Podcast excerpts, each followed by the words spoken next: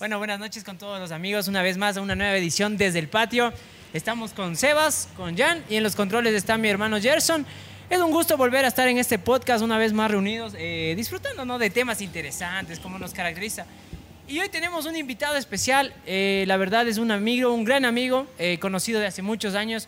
Y le pedimos un favor, que nos explique más a fondo estos temas que nos llegaban a causar mucha curiosidad. Y creo que estamos de la mejor mano, de la mano de nuestro gran amigo Cristian Albán, eh, doctor en psiquiatría, ¿no? Psicología. Psicología. Y él nos acompaña en esta noche. Eh, Cris, para las personas que te están viendo. Eh, bueno, hola, buenas noches con todos. Gracias, Diego, Sebas, Jan, por la invitación. Eh, creo que es importante darnos ese tiempo también para hablar de cosas que están un poquito fuera del lugar, que casi no se habla, pero creo que nos llama mucho la atención, ¿no? Siempre considero que los niveles altos que tiene el ser humano cuando alcanza niveles altos en su maldad nos llama mucho la atención y nunca nos deja de asombrar. Así que con todas las ganas para poder... Cevitas, Esa es. Eh, el agradecimiento a la gente que siempre ha estado hace el aguante. recibiendo el apoyo de los videos, de lo que subimos, de lo que publicamos. Del TikTok. Eh, muchísimas gracias. Sigan nuestras páginas, nuestras redes, las cuentas. Y nada, hoy esperamos sacar unos temas interesantísimos. Tenemos un invitado que sabe de la materia y todo lo que vamos a aportar. Espero que sea de su agrado. Así que, bienvenidos. ¿Qué tal, Jan? Ahí todo bien, buenas noches a toda la gente que nos está viendo, nos está escuchando. Pues nada, feliz de estar aquí un programa más. Eh, bienvenido Chris, como dije, un- Chévere. una persona que sabe, entiende sobre el tema específicamente que escogimos para hoy. Y esperamos que les guste, que nos compartan y que nos sigan brindando ese apoyo. Así es. Gracias a todas las, las personas nuevamente recalcar que nos siguen en nuestras redes sociales para seguir viendo el contenido especial que tenemos en cada una de ellas. Los lives que se están dando también en Facebook. Eh, estamos eh, cuadrando, organizando bien las ideas y para sacar temas muy interesantes. Y hoy tenemos o traemos a colación un tema en el cual eh, creo que a muchos nos ha causado eh, gran inspiración para muchos directores de cine, gran preocupación para muchas personas allegadas a otros. Y también un- una forma eh, de verlo de una manera social también. Cómo integrar a este tipo de personas o, o que tienen este tipo de, de- de patologías, a las cuales llamamos ahora sí al experto de la materia, Chris. De verdad, hoy tenemos y hablaremos para todos de los trastornos psicológicos que sufren las personas. Tenemos cuatro temas más o menos, los que queremos ahí abarcar, ver, eh, tantear, ir conociendo también cuál, cómo se da, cómo descubriendo, nace todo. exactamente. Y uno, bueno, quiero, no sé, yo quiero dar a ustedes mejor la pauta para yo despuesito saco el mío. O sea, no, empecemos primero que, que Chris nos cuente O también, eh, ¿Cómo coloquialmente. ¿cómo, cómo está Chris? ¿Qué tal, Chris? Coloquialmente, ¿qué, qué, cuál es la diferencia? Trastorno, eh, síntoma, fobia, las diferencias de todo ese tipo de cosas, que la gente tenga claro antes de ya arrancar y no temas. perdernos ahí con los temas. Sí. Bueno, voy a intentar ser lo menos técnico posible para que esto sea súper entendible. ¿no? Hablado, tranquilo. relajado. Exactamente. Bueno, cuando escuchamos síntomas estamos hablando de ciertos eh, puntos en los que el ser humano eh, tiene niveles de afectación. ¿sí? Te hablo, por ejemplo, cuando una persona se encuentra en una situación en la que está deprimida. Los síntomas usuales serían la tristeza, el llanto fácil, el aislamiento, dejan de comer. Estos son síntomas, es decir, una descripción de aquellos factores o aquellos puntos exactos que están afectando la funcionalidad de la persona. Pero Sebas, cuando tú me hablas de trastorno, ya es distinto, ¿sí? Porque síntomas tenemos todos. Por ejemplo, ¿quién no se ha sentido triste en este tiempo? Claro, todos. Sí, por la pandemia yo El me he tema del sentido COVID. triste. Sí, sí, sí, Es todos. decir, síntomas lo tenemos todos y hoy, no es nada malo. hoy creo que Gerson está triste porque no le dimos paso a que, a que hable de cómo se sentía. Hoy tengo un síntoma de- Hoy tengo un síntoma, Gerson, ¿cómo estabas? Por cierto, perdón que te corte, Chris, pero creo que también tenemos que darle chance a que se pueda expresar. Ah, todo bien, tranquilo, ya saben aquí. Tan expresivo, como siempre. Bueno, sigamos, Chris. Gracias, Gerson, por tu participación. Bueno, eh, creo que todos los seres humanos siempre vivimos con síntomas, ¿sí? Eh, nos enojamos, la agresividad es un síntoma, el estar irritable es otro síntoma. ¿Quién no cuando hacemos algo y no nos sale bien no nos enojamos? Entonces, Claro. Los síntomas usualmente tenemos todos. Pero cuando hablamos de trastornos ya hablamos de una alteración, ¿sí? Una alteración que compromete al sistema de funciones mentales. Es decir, la conciencia, la atención, la orientación, que lo se considera como las funciones mentales superiores. Entonces, cuando una persona tiene un trastorno ya no es normal, pues. Sí, por ejemplo, yo te veo a ti que no tienes ningún trastorno. Yo le veo a, a Diego que sé, sí tiene un trastorno. Sí. No, nada que ver. Sí, sí, sí, Pero sí, sí, sí, el- los trastornos, la gran mayoría son visibles. Entonces, por, por más pequeño, por más básico que sea un trastorno, no está normal. O sea, no es normal. Por más pequeñito, si es No. que hay esa calificación. Sí, es una anormalidad ya. Ah, ya está. Ajá. Pero son por eso- mínimas las reacciones donde ya te puedes dar cuenta de que una persona tenga un tipo de trastorno. Sí, lo, de- lo podría denominar como rasgos, ¿no? Sí, es cuando hay una percepción mínima de ciertas cualidades que pueden estar influyendo y que ya dejan de ser normales. Ponte, eh, yo, en- yo un tema que estaba medio analizando, viendo, tratando de, de entender un poco, decía que muchas personas a veces eh, son desapercibidas eh, en su forma de, de como decirte, de, de reflejar un tipo de trastorno. Eh, decía que muchas veces son como una forma de, de actuar y de ser como normales con la sociedad, pero sabiendo que internamente pueden actuar de una forma inapropiada o fuera de lo común. Entonces, eh, en este caso, tal vez tú que tienes un ojo entrenado o tienes el estudio apropiado puedes reconocer, pero tal vez nosotros como, como Sebas, Jan, no- Gerson, no no, a le vamos a poder reconocer a simple vista, porque tal vez tú le dices, no, mira, el man eh, siempre está triste, pero seguramente es porque no, no quiere hacer nada, o sea, todo bien, pero cuando le ves sonreír dices, no, es normal. Entonces yo creo que eh, para ti, o, o digamos para el gremio ya médico, debe ser mucho más, más fácil reconocer a una persona que pueda tener este trastorno. Claro, pero te cuento que también se hace difícil. Siempre es un desafío el reconocimiento, ¿sí? Sobre todo cuando una persona viene y en realidad el lenguaje no verbal de ella no denota nada, aunque sí nos, nosotros nos fijamos mucho en la parte no verbal, pero en ocasiones no presenta ningún, ninguna normalidad. Y si no quiere hablar. Y si se cierra, Y si se claro. cierra o si no quiere Incluso con ayuda. los gestos, ¿sí? no. voy a decir que por eso ya tiene un trastorno, ¿no? Entonces creo que es importante el espacio que la persona brinde para poder analizar y poder llegar a detectar ciertos síntomas para ya poder considerarlos como un trastorno. Por ejemplo, hablé de la tristeza, ¿no? ¿Quién no se ha sentido triste? Pero cuando yo hablo de la depresión, eso es distinto ya. Eso ya es un trastorno y es un trastorno del estado de ánimo. Sí, es decir, no es normal que una persona esté triste. Y en este sentido, se hace fácil el reconocimiento siempre y cuando el paciente tenga la disposición de poder afrontar lo que está, eh, que lo que está pasando. ¿no? Va a tratar de decir en vez de paciente, Persona. mejor persona. ¿no? Claro, claro, Ok, que no, para, sí.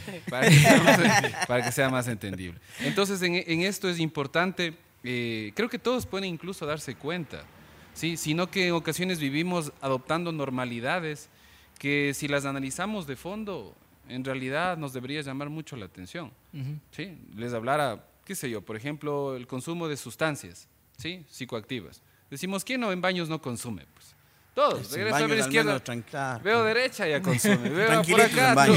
Sí, como pero- barriletes de- o sea, ¿Cómo va a y, y ahora lo vemos así, pero recordemos antes, años atrás, sí, veíamos a alguien y era, ¿y qué nos decían Claro, nuestros papás? denso. Ya venía a ser una discriminación, ¿no? Oye, no te lleves con ese man. Exactamente. ¿Cómo te vas a llevar Entonces, con mira, mamá? esa normalidad nos ha hecho que comencemos a, a- a dejar de percibir aquellas situaciones que en realidad también son problemas. Claro, pero eh, di- digamos que en ese, en ese fo- fondo ya es un, un tema más de, de la sociedad, ¿no? Digamos que antes tal vez, ponte, no sé, me comparo con los Estados Unidos, es muy normal que una persona esté fumando marihuana Holanda, en la esquina. Social. o- Holan- Alemania también, eh, que estén fumando y todo, todo está bien. No, Ya es no hay lo problema. Pero a cambio, también. acá también como nosotros somos un poquito más retrógra- retrógrados, Sí. un poquito más reservados, Vemos a alguien así y oye, está mal. loco, ve qué hijo de madre, es un señor Claro. drogadicto y capaz que la persona es más estudiada que uno mismo. Simplemente que tiene un hábito como cualquiera de nosotros puede tener uno.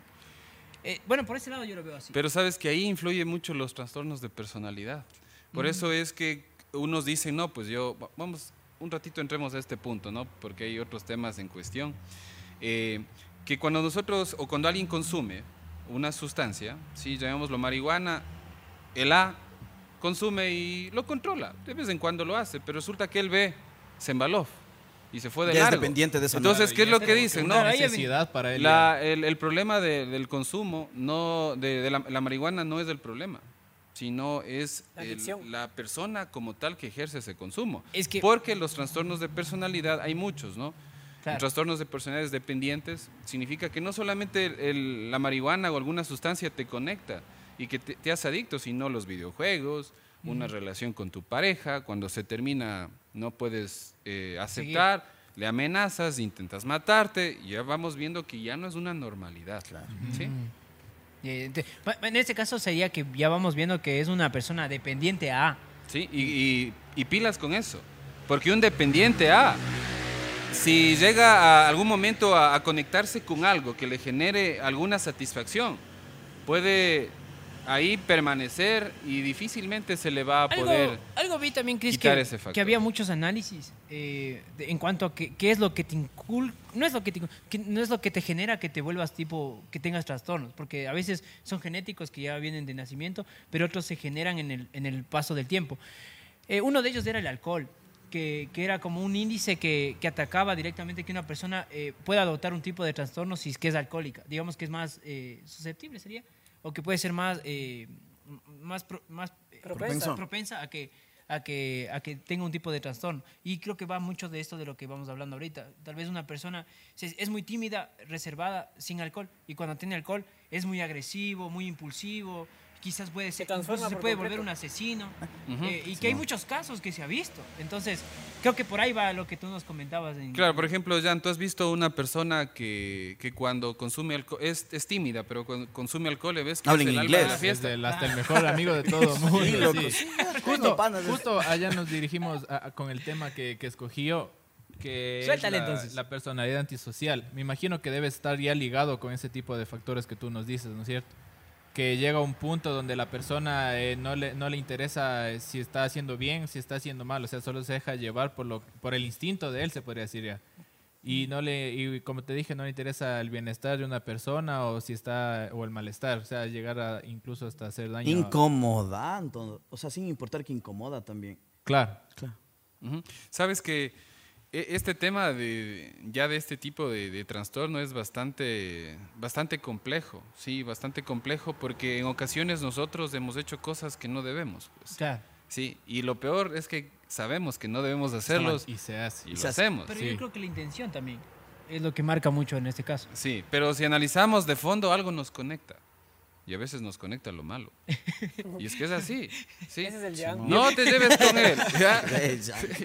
No te lleves con él. O no, no, te, no te juntes con ella. O sabes qué. Mi- Pero o sea, ahí mejor, mismo. peor. Mejor, de gana nos dijeron porque más nos conecta, ¿no?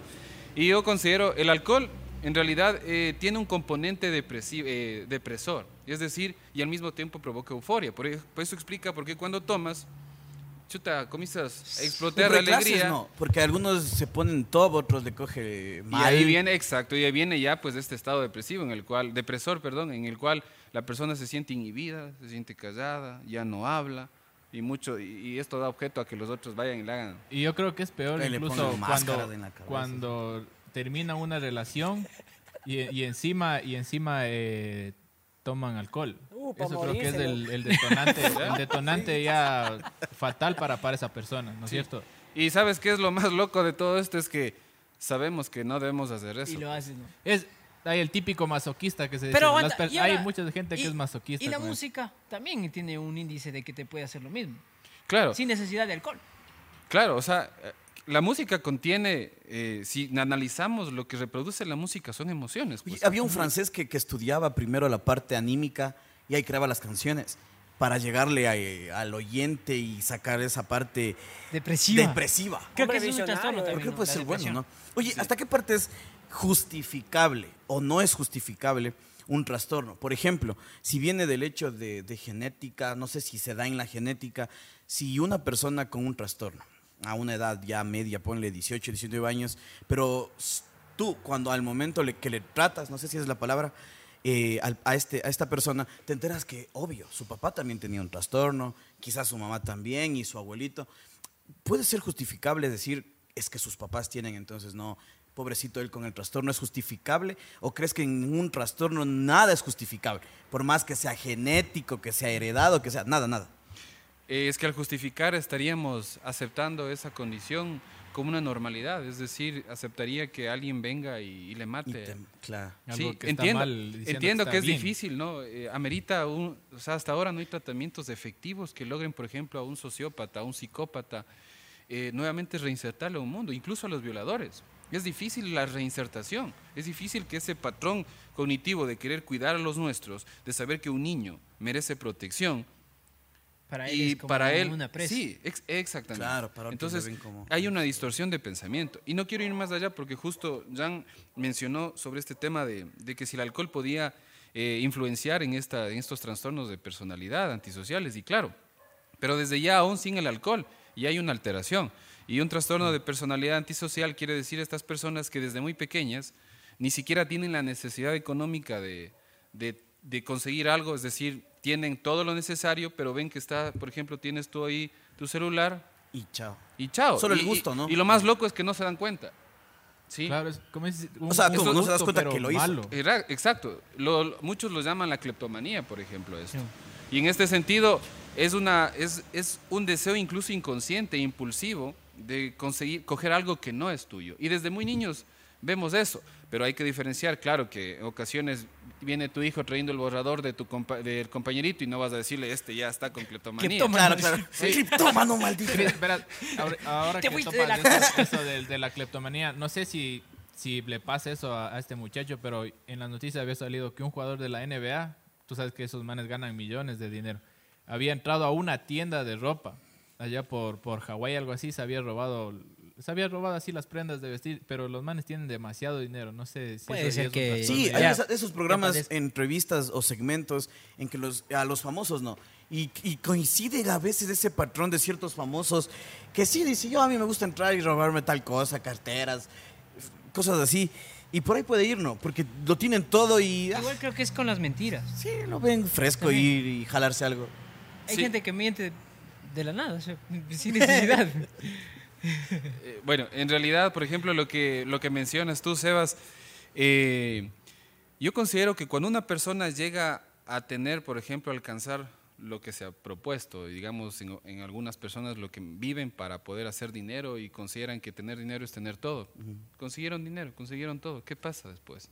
Saben que pueden hacer todo. Y es ahí cuando en, su, en, en el saber que pueden conseguirlo todo, ellos buscan siempre estar en situaciones de riesgo. Claro. Y saben que esta es una es situación de riesgo. La Dar mi dinero a otro no tiene riesgo. cogerme de sensación otro, no. Sí. Claro. Entonces, sí, yo eh, en ocasiones escucho esto como el índice de maldad que llevamos. Ah. Hay muchos psicólogos que afirman que los seres humanos tenemos ciertos índices de maldad. ¿sí? ¿Lo normal es? ¿Cuál sería lo normal? No Para te- ver si no. No te podría una hablar de patita. normalidad, pero por ejemplo, nosotros Un- alguna vez... Menos de 50. Sí, nosotros alguna vez hemos jugado un partido de fútbol, ¿no? Ya. Y alguien nos entró mal. ya le metes- Ya estás, ya, ya se Mira, ya. sin decirte nada, eh, podíamos reaccionar de otra Este manera, pero 60. mira lo que está. ¿sí? Aquí nos han sacado una roja, chuta, a mí también. O sea, estos niveles eh, de, de falta de control en los impulsos tienen ciertos índices de maldad. Y claro que otros los van perfeccionando. Y ahí es que este trastorno antisocial entra con auge, porque desde niños vemos ya algo anormal. Es normal que un niño esté con un gato, es normal que hasta que un niño esté jugando con el gato medio brusco y el papá le diga, hey, es un animal, anda suave. Claro. Pero no es ya normal que un niño coja con un bisturí, con una gilet, Hijo de ¿Cómo puta. y le abra le al abra, gato. no. Claro. Y es más loco todavía que sepa que si le abre al gato, o sea, le, le abre el cuerpo, se muere rápido, entonces él no quiere eso. Entonces le va Tiene que morir lento, ¿no? Lentamente. Claro, hacerle sí, sufrir al- al Exactamente. Y eso ya, no, ya, ya ves que eso no es normal. Claro, ya, ya. cualquiera ya te sorprende esa situación. Entonces ahí vamos viendo que es una persona que no distingue entre la maldad, entre el bien y el mal. Y en este sentido, imagínate que alguien no, no logre esta distinción. ¿Qué me hace no golpearte, por ejemplo? Claro, ¿y cómo te ¿Por qué me frené? Esa es la pregunta, porque sé que te va a doler. Pero imagínate que alguien no tenga Le esos va- parámetros. Y se ríe. Y se pero, ríe. Oye, pero en los niños, en los niños. Y, y ahí no sé qué influye, ¿no? Y qué puede ser. Pero los niños todavía, no sé hasta qué edad, pero sí hay niños que no saben medirse todavía en ciertas acciones. fuerza Son imprudentes, Impulsivos. impulsivos. Y puede ser normal. Que es normal que ahorita venga un niño y se meta siempre sabiendo que estamos grabando. jale las y cosas. jala las cosas. Y comienza sería- a patearte y comienza a reírse. Dependiendo hasta qué edad, ¿no es cierto? Cuando O- ya o qué podría a, depender. a razonar y a, y y diferenciar lo bueno de lo malo, me imagino. Por eso, o sea, ¿en qué punto depende de los papás? Depende que el niño es malcriado, pobre guauito, o sea, ¿Quién no ha hecho algo en la que sabías que no debíamos estar en ese momento? Yo me acuerdo clarito, les cuento una experiencia rápida. Yo eh, solía jugar con la pelota en, en la cocina, ¿no? Entonces yo sabía que algo podía romperse. Y un día, para mala suerte mí- mía, pateo duro y se va el vaso de la licuadora. Y el vaso se cae y se triza. Baratito. Yo sabía. Yo, yo sabía, baratita. Y dura la, la, La la hablada. paliza también. Bueno, fuera. Antes era paliza con nosotros. Claro, es Deja que, de ver. es que- y mira, eh, para, para terminar esto, eh, sabía yo que estaba mal, sí, y lo hice, sí. Y si tú me preguntas, ¿hoy harías? ¿Hoy cogerías la pelota y estarías jugando? Te diría, no. Entonces yo creo que respondo a la pregunta que hicieron, porque creo que es una normalidad que tiene que ser corregida. Hay muchos psicólogos que afirman que debemos utilizar el moldeamiento conductual. Significa que al niño hacerle ver cuáles son los límites. Los ¿sí? también. Por ejemplo, si me- desde pequeñito me quita un juguete, mi, el amiguito yo lo cojo y le aruño, entonces si el padre solamente le coge al niño y le lleva y no le arrepentió, no le dijo Ya que ahí está. estaba mal, Está el niño usualmente no va a saber hasta dónde medir sus límites. Claro. Entonces si lo moldeas bien, el niño va a llegar a ser como nosotros. pero eso no quiere decir que tenga un trastorno. Evidentemente Claro, que no. claro. Pero hay trastornos conductuales cuando incluso ya el moldeamiento, las normas, las Y aún así. ahí Sí, sí. no, ya. incluso desde niños ya se ponen ya a frontal, pégame al papá, dame. Simón. Y siguen haciendo esta conducta. Entonces ya esto ya vemos una que, que ya no es normal. Entonces miren cómo vamos sacándole el síntoma y vamos ya transformándole ya en un trastorno, ¿sí? Claro. Y algo más arriba del trastorno, para seguir luego con cada uno de los que tenemos. O el trastorno es del top. Sí, es que cuando hablamos de trastornos, como les hablé, es una distorsión ya de todos los procesos mentales, ¿sí? Entonces, en los trastornos mentales, sobre todo hay trastornos mentales psiquiátricos, que ya vamos a hablar también de eso, es Sí, sí. necesaria la, la intervención del psicólogo como tal.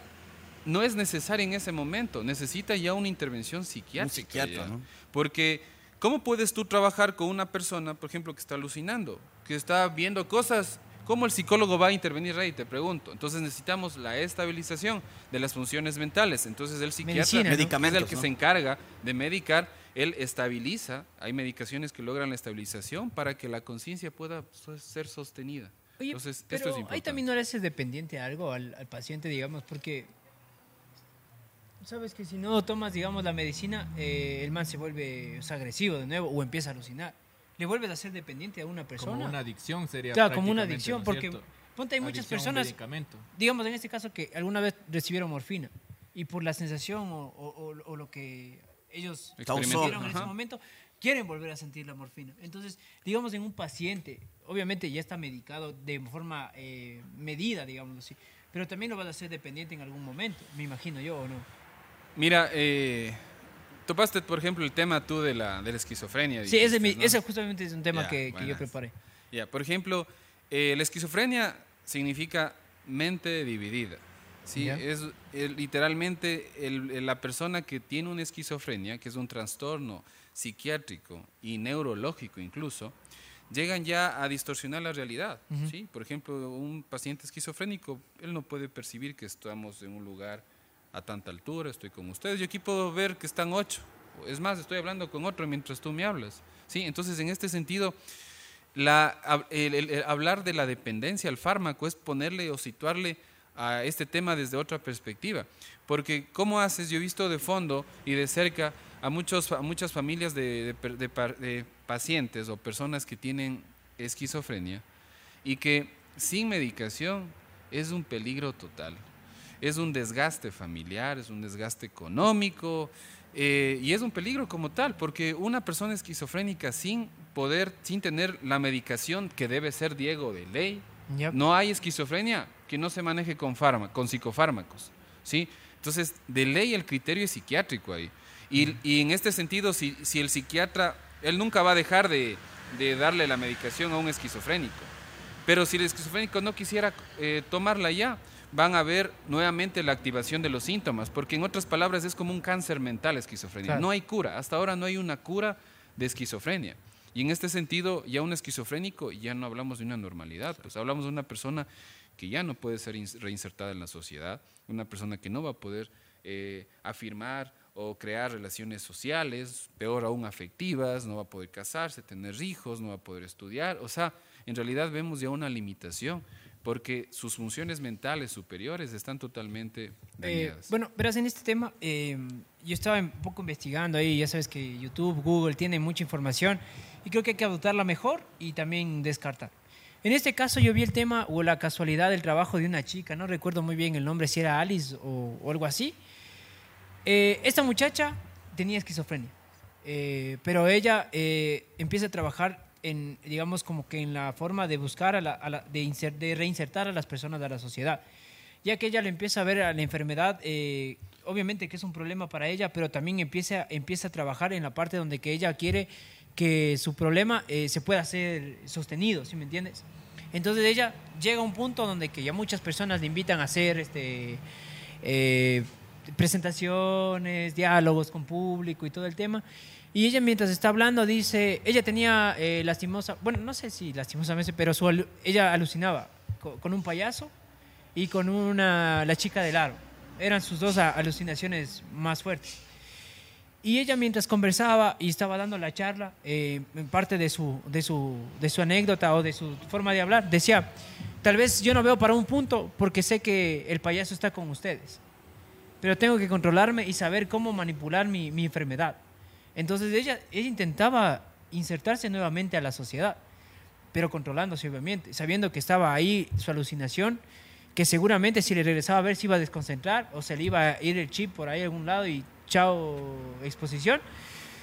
Esa fue una. Y la otra fue la que le hacen una entrevista en YouTube y ella en toda la entrevista está viendo solo un lado derecho, o sea, al lado derecho de acá, no, no regresa a ver al lado izquierdo.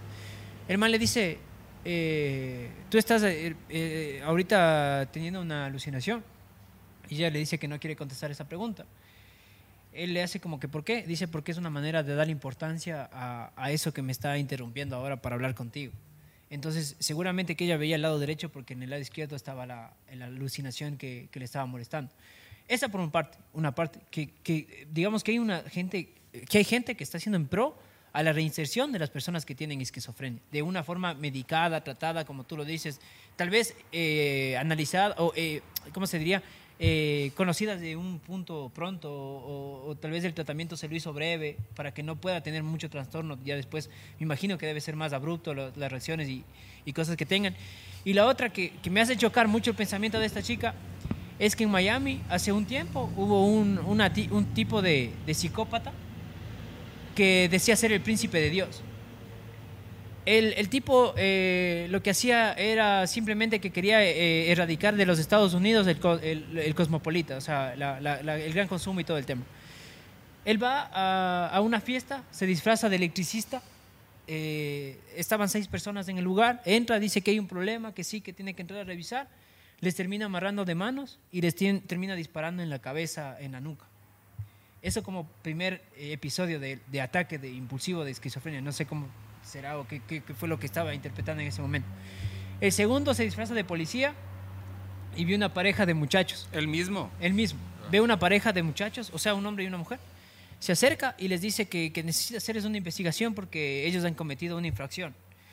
Eh, le ven al tipo todo, todo normal, Uniformado, todo. uniformado, y, se suben obviamente eh, al, donde les lleva el, tipo y al muchacho le termina matando, a la chica le termina violando, torturando y después asesinando. Eh, logran dar con el paradero el tipo. eh, el abogado del defensor dice, no, que tiene esquizofrenia, que es una cosa que obviamente tenemos que tratarlo de, otro- de otra manera. El juez súper correcto dice, no, tiene tantas sentencias, tantas sentencias, y yo creo que por ese asesinato de la muchacha tenemos que darle la pena de muerte. Entonces fue, obviamente, eh, murió por, por- por sus actos. Entonces ahí lo que, lo que digo que me choca, ¿no? Porque unos luchan tal vez por intentar eh, Superar ese problema. superar el problema, volver, volverse a, a reincorporar a la sociedad y otros en cambio usan eso para hacer, o sea, no sé, es que no, no sé cómo decirte, si es que Como usan a explo- favor o... explotan al máximo la, la enfermedad que ellos y- tienen. y- Sacan y provecho, ese- ah, no provecho, no porque provecho ni porque siquiera es estás para matando Para a ellos. alguien. Claro. Claro. es una satisfacción. De- es- que digo provecho porque para esas personas quizás puede ser satisfactorio, por eso las... Satisfacción sí hay, según, según los estudios que, que se, se han realizado. Eh, realmente, por ejemplo, este caso que dices tú, eh, lo primero que sabría es si en realidad ella fue diagnosticada con esquizofrenia, porque tener, tener alucinaciones no significa necesariamente que tú eh, debes tener esquizofrenia. ¿Y qué podría Sí. ser? Por ejemplo, hay la psicosis o episodios de psicosis en las que es como que tu mente llega a distorsionarse totalmente y claro, las, las alu- alucinaciones vienen, pero son transitorias. y en ocasiones residuales y desaparece. ¿sí? Cuando uno consume sustancias, comienza a alucinar. ¿sí? Entonces, en este sentido, no quiere decir que está con esquizofrenia, sino que hay una alteración en cuanto a una sustancia en el cerebro. Y es por eso que me quedé analizando un poco, porque los casos que he podido yo ver de esquizofrenia, eh, en realidad no hay una percepción ni mínima, o te, te hablaré de los, tal vez habrá en mínima cantidad, de que las personas se den cuenta que no quieren hacer eso y quieren controlar. Porque como te dije, la esquizofrenia significa mente dividida. Tú cuando hablas con un- una persona esquizofrénica, él te lo dice de esta manera. ¿Cómo, cómo le va, cómo te va Diego? ¿no? Entonces Diego responde, sí, me va bien, es decir, escuchó, puede intentar entrar a la, a la comunicación, sí, me fue bien, pero resulta que yo estaba trabajando y en eso estaba nadando en la playa y después aparecía hablando en, en el universo con, y comienza a hablar de, de una manera, un pensamiento distorsionado, eh, en lo cual te manda, pero a todo, habla de todo, pero de una forma distorsionada. Y él no se da cuenta, la que Para ha perdido la normal. hilaridad del discurso. ¿sí? Eh, a mí me ha pasado mucho, ¿no? La primera vez que yo eh, tuve un paciente esquizofrénico, lo primero que tuve era miedo. ¿sí? O sea, yo decía, ¿y ahora? ¿Qué ¿Cómo hago? reacciona? ¿Y ahora? ¿Y, ¿Y ahora y- qué le digo? Sí, entonces lo primerito que yo dije es, a ver, tiene medicación. Porque si está medicado, se puede, eh, se puede intentar mantener, sí, una comunicación. Pero si no, es imposible, es agresivo, te puede mirar con maldad, puede saber que tú le quieres hacer daño. O sea, y, des- y hacerle decirle, oye, tranquilo, cálmate, es imposible. Estamos hablando con una persona que ya ha distorsionado la realidad. Y en este punto, eh, te decía que cuando tenemos una persona así, tú comienzas a escucharla y te sorprendes. O sea, la forma en la que su pensamiento se desorganiza totalmente.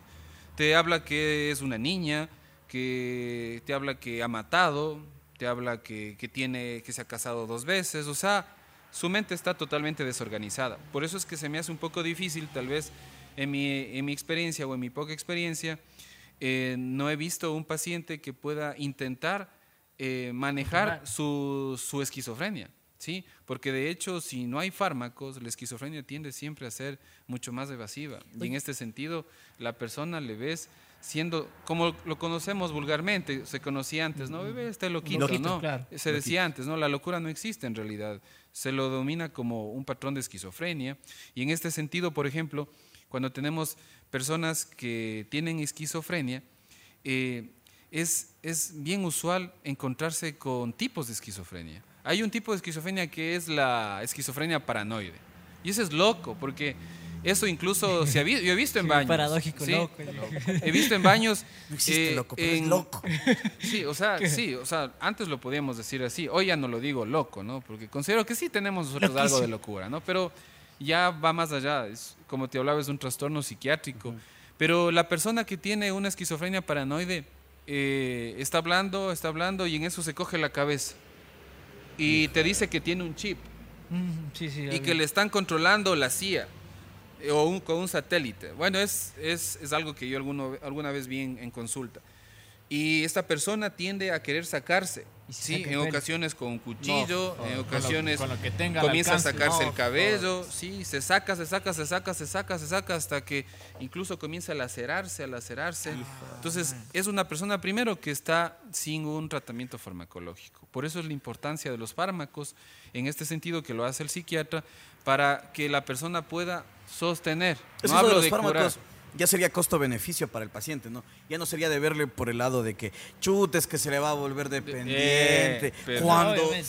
cuando Es es tienes... En este caso ya En este caso tiene que Exacto, o sea, Ponte, ya Chris. no, Oye, Chris, no va y- por ahí. Y una pregunta, por ejemplo, tú ya Pero una no.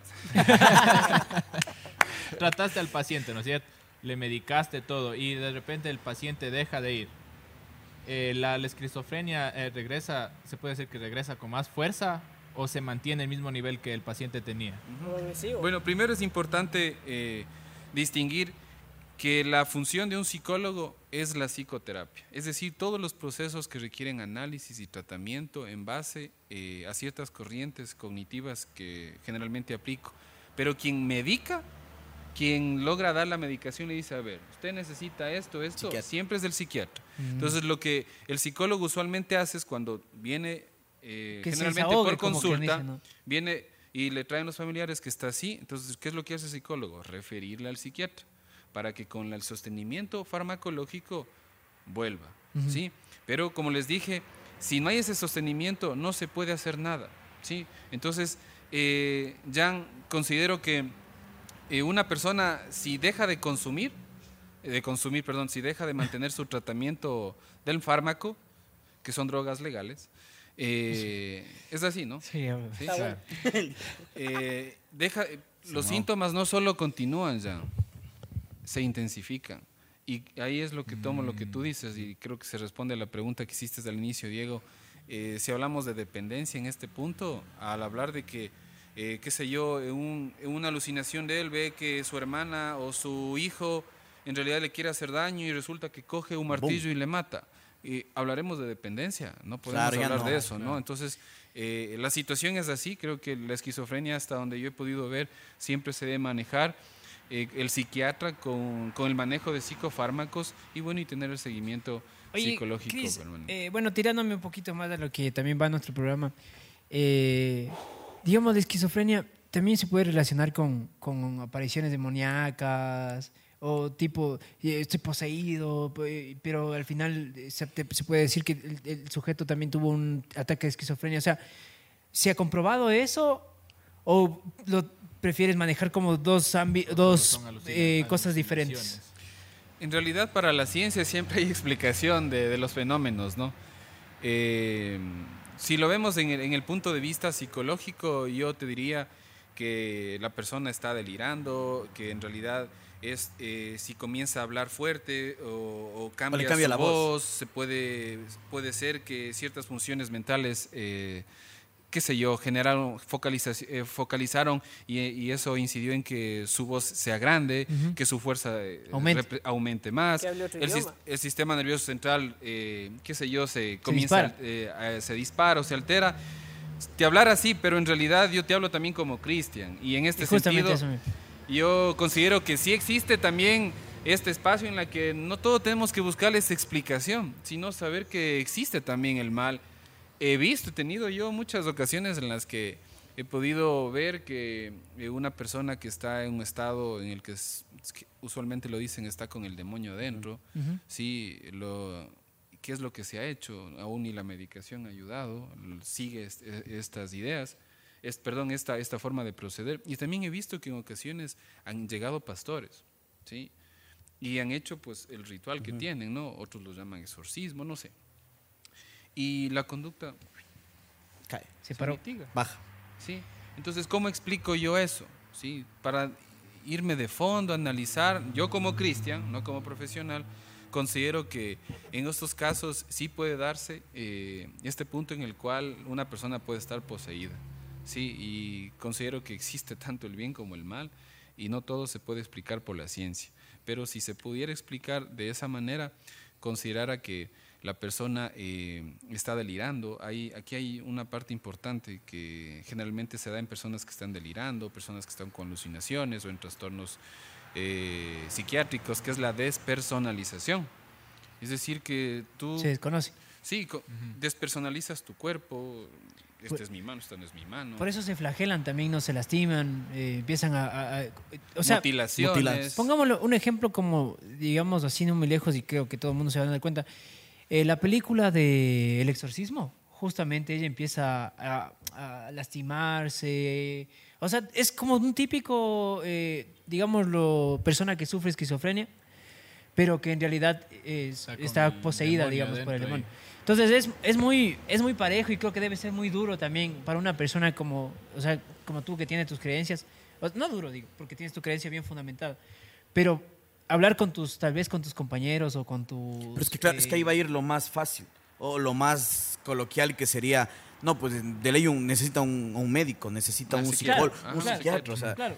no Pero creo digo- que la primera opción Pero digo que yo con, con mi, con mi raíz bien fundamental, o sea, bien, bien firme, con mi creencia bien, o sea, bien, establecida, establecida. y de repente chocarte así con tus compañeros y que te digan, no, loco, yo te puedo tranquilamente decir que estás, estás mal. O sea, el tipo, te, O sea, te- yo creo tú que te refieres al tipo de como- ideología que tenga cada Exacto, así como persona. Chris es, es de mente abierta y puede interpretar de las dos maneras. Debe haber personas que sean, y en el ámbito más o menos psicológico, deben ser muy cerradas, loco. Y, y que No, de y solo es lo psicológico, o sea, no puede ser nada. Exacto, o sea, no puede ser nada más De allá de que demonio. no tenga de mundo, identificación. claro. Exactamente. Cúrenla, debe, mijo, y exi- debe punto. existir de ley ese tipo de... Sí, en realidad, por ejemplo, hay, hay algo que se conoce como delirios de místicos, que son delirios en los cuales la persona siente que, que es un profeta, que, él, que la, tiene la potestad para, qué sé yo, para ahorita crear el pan y el vino, multiplicar los peces. Y en este punto, eh, la ciencia, claro, nos, codifica, incluso es como que un poco nos, nos ponen parámetros de diagnósticos, pero en realidad... eh, bueno, yo también he leído mucho, he, vi- he visto, he escuchado y claro, yo sí doy este espacio pues a- al saber que se puede... Dejas la de- puerta abierta de- sí, yo, en esa posibilidad. sí, es que es así, porque si no todo tendría una curación, Sebas, todo tendría ya una explicación y de hecho cuando se dan estos sucesos, que en ocasiones son hasta paranormales, ya pues no les llamarían a ningún padre, a ningún Exacto. pastor, sino les llamarían a un psiquiatra o les llamarían a algún médico que haga la intervención. Pero ¿cómo puedes hacer una intervención ahí?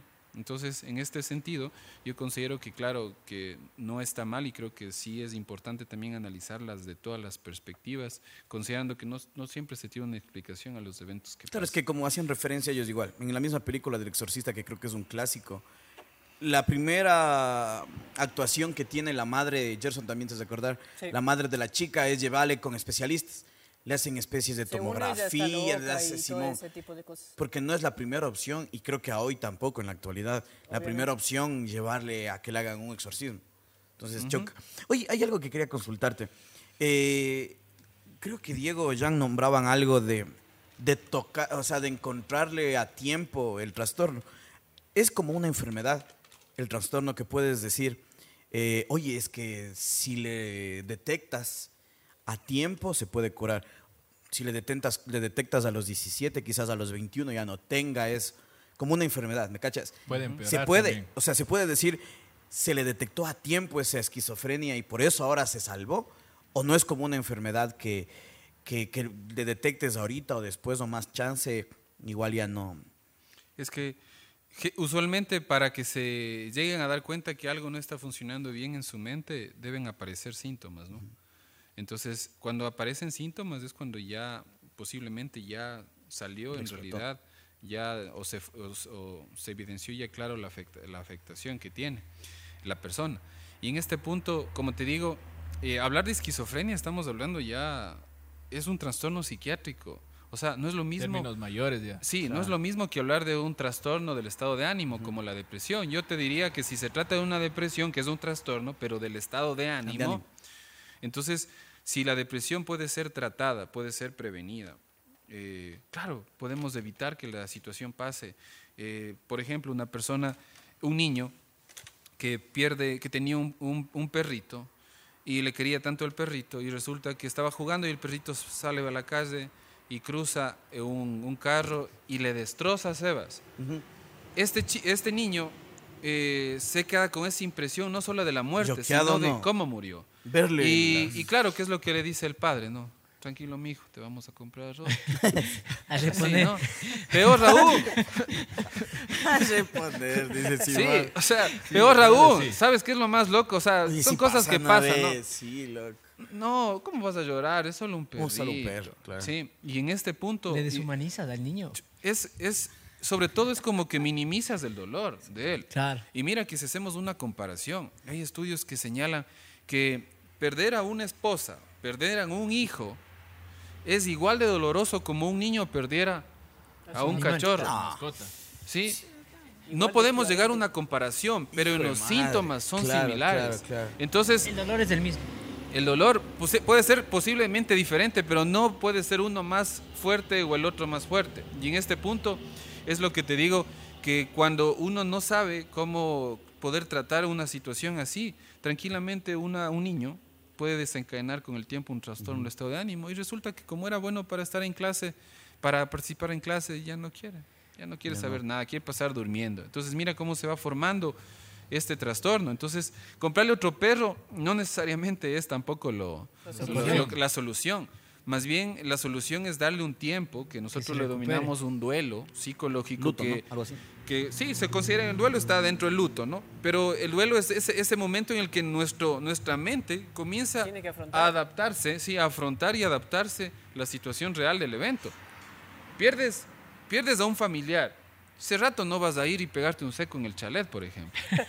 Sí, ¿qué es lo que ni siquiera te da hambre? Sí, es que es así. Sí, sí, sí, no, Pero pasa dos meses o posiblemente pasa una semana y dice, chuta, ya estoy con hambre, vamos.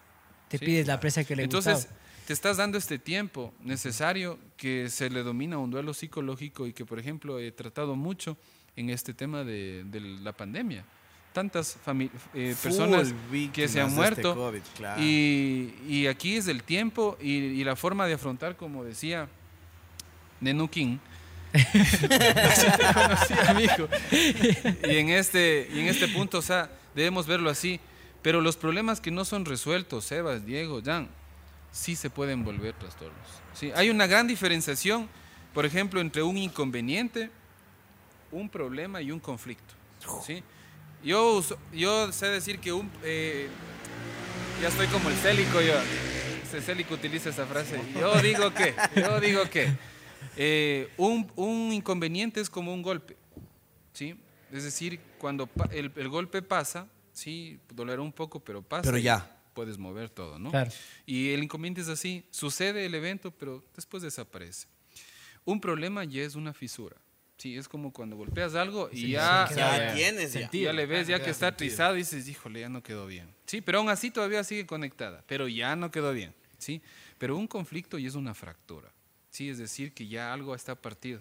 Y en este punto muchos vivimos con conflictos y ni siquiera nos damos damos cuenta. cuenta, no. Y eso hace que le digamos, oye, asoma para hacernos pedazos. Oye, ¿sabes qué? Hoy peguémonos otra vez. Simón. Y ya van dos semanas seguidas, tres semanas seguidas. Mi hijo anda al trabajo, no me importa. Entonces, la gente en realidad, cuando yo usualmente cuando veo a alguien agresivo, siempre digo, ¿qué debe, qué debe estar pasando? ¿no? Porque eh, muchos afirman que la agresividad, el, el- el ser agresivo es porque estás cargando un dolor interno, que quieres sacarlo. ¿sí? Y más bien las personas que son pasibles, resilientes, tienen un manejo adecuado de estas cosas, ¿no? Entonces, es importante analizarlo desde ese punto para saber que sí se puede prevenir trastornos, Oye, y- si- sobre todo si se tratan de- del estado de ánimo. porque para terminar con- psiquiátricos ya. Claro. con es esa cosa. partecita ya un poco más, más personal, ¿qué tan sano, o sea, cada cuánto, no sé, tan sano crees que debe asistir una persona a, a un psicólogo? Porque creo que todavía vivimos en una Acá, sociedad retrógrada. Acá, acá, acá. Porque mm, Sí, el acá- hecho de escuchar la palabra psicólogo Todos te ya está catalogan de fregado ya. sí, O sea, ya te está fregado ya. Que vos La- le digas a alguien que te vas donde un psicólogo, La mayoría de, de personas creo que es así, o sea, tú dices, hasta que no me no le pase algo, no va a ir. O sea, y no es así, sino es por tu salud mental, sería Es en como, este yo caso creo que ya. es como un dentista, o sea, tienes que prevenir que se te dañe la muela para que no vayas. solo cuando quieres que te saque porque te duele full, ahí vas. Eso, En ya cambio- cuando pasa algo, ahí recién vas, cuando ya Claro. está fregado. ¿Cuándo te vas a un médico y le dice y él te dice por qué vino? ¿Qué le pasa? Y dices Nada. Nada, a solo hacerme- vengo de pronto. Por eso. Claro. Exacto. Simón. exacto. Pero hay muchas personas que son, que preventivas y van y dicen, no, es por un chequeo, o sea, si estoy todo bien. Pero es rarazo. Exacto, Claro, siempre hay raro. porque siempre vamos a ir cuando sucede, todo, pues, cuando loco. sucede algo, ¿sí? Entonces, yo creo que el, el individuo cuando tiene necesidades por cubrir, siempre busca Ahí las busca, maneras, obviamente. pero si no hay necesidades, ¿para qué? Sí, si aquí estamos, por ejemplo, estamos bien, pero quedémonos aquí cuatro días sin salir. Te aseguro que ya en seis horas, ya Sebas, vos capaz que ya no aguantas. de Claro, ya. Estamos como locos ya. Sí, entonces, sí. Entonces, Chalet. Ahí sí un chalet. Mucha publicidad para Sí, chalet. oye, ya no, mucha tontera ya. Va a ir salir con muteadas esas palabras. Entonces, yo te, te digo que en este punto sí es importante el poder primero entender que la psicología antes sí era como que se lo veía así como que, ¿qué vas a hacer? De hecho, la reacción cuando yo estudié psicología es, ¿qué, qué vas a estudiar? Y ahora, ¿qué vas a estar en manicomio? O sea, era así, ¿no? Pero en realidad es, En es lo todo... Sí, es, es para locos, sí, ¿qué vas a hacer? Pero en realidad no es así. Ni- eh, muchos te dicen, anda donde un psicólogo para que te aconseje.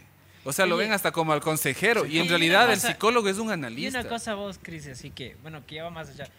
Eh, ¿cómo, ¿Cómo soportas toda la carga emocional de todo lo que ves. Todos los problemas que te cuentan o ves. Claro. Obviamente no creemos que nos des nombres, ni- creo que debes tener un código para eso, que Ujú. obviamente no va a salir. Pero lo que digo es que, ¿cómo soportas eh, eh, tu, que tu mente esté funcionando cuerda después, de, después de escuchar, ver? Y no solo es más sé, loco que el hasta- paciente, ve. Tal Ahorita- vez, tal vez lo puedes sentir propio algún momento. Y entonces debe ser como que, vaina, o sea, ¿cómo, cómo hago para...? Eh? Ahorita se me ocurrió una pregunta así, un poco chistosa, pero se me vino con el tema de, de Diego. Que sería, ¿acaso un psicólogo acude a otro psicólogo cuando se siente cuando se siente mal o, tiene mucha carga ya de, de- de- Yo creo que de sí. problemas? Es Sí, ¿no? Puede ser. Chévere, bien, bien que hagan estas preguntas que usualmente No te hacen... yo me he me hecho. haría- Ah, Ya, mismo- hecho. ya Ah, mismo-. Cristian nos dice me este hecho. tío de loco. Y yo me he hecho eso porque, primero, eh, la psicoterapia creo que es muy necesaria. Yo he estado en procesos también terapéuticos eh, y no porque yo sea psicólogo. Pero no te consideras asistir. loco. Evidentemente. o sea, tenemos un, un El pocos grado de locura. El grado. locura, ¿no? Pero ya hablar de trastornos y es otra cosa. Claro. Y en este punto, o sea, es, es a veces chévere eh, hacerte dedicar estos espacios porque generalmente nadie analiza tu vida. Y a veces nosotros no tenemos ni siquiera la percepción adecuada para analizarnos. Siempre somos lo que nos dicen que somos. Sí, oye Sebas, te ves bien. Oye Sebas, hablas bacán. Eh, ese loco. pero en realidad luego, tú hablas claro. y no te, y no, no te No te sientes así. Entonces, cuando tú vas a un espacio Amague, así, en realidad es reconfortante. Yo, yo, fui, yo fui antes y también fui después, que ya me hice psicólogo. Y la experiencia que tuve después fue que yo fui no como paciente, yo iba a analizarle cómo, cómo hacía la intervención. Ay, para saber Sí, las, las, las cuñitas ahí. Para saber Claro. cómo así. Sí, Claro, sí, claro. Como que un estudio de mercado. algo así. Claro. Analizando el para- terreno, todo. Las, para- De las hecho, yo- pasantías que no hice en la universidad. De hecho, yo fui Para para, ver las cómo, cómo era un consultorio, qué, nes- qué se necesita. A ver, ¿qué me voy a poner? Ah, así, bacana, así fue, ¿no? Pero en sí. realidad, a la final, sí eh, me ayudó muchísimo y considero que es elemental el poder acudir. Todos algún momento tenemos o entramos en crisis. Y esto explica por qué una persona quiere, por ejemplo, acabar con su vida y decimos, chuta, ¿cómo va a ser eso? Por tonteras. Pero resulta que tú hablas porque no tienes una crisis. verdad. Claro. Pero cuando tienes una crisis, yo he visto a la persona más cuerda, más fuerte, transformarse y ser como una persona que literalmente quiere acabar con su vida. Y esto, sí, y esto es lo, lo que se ve.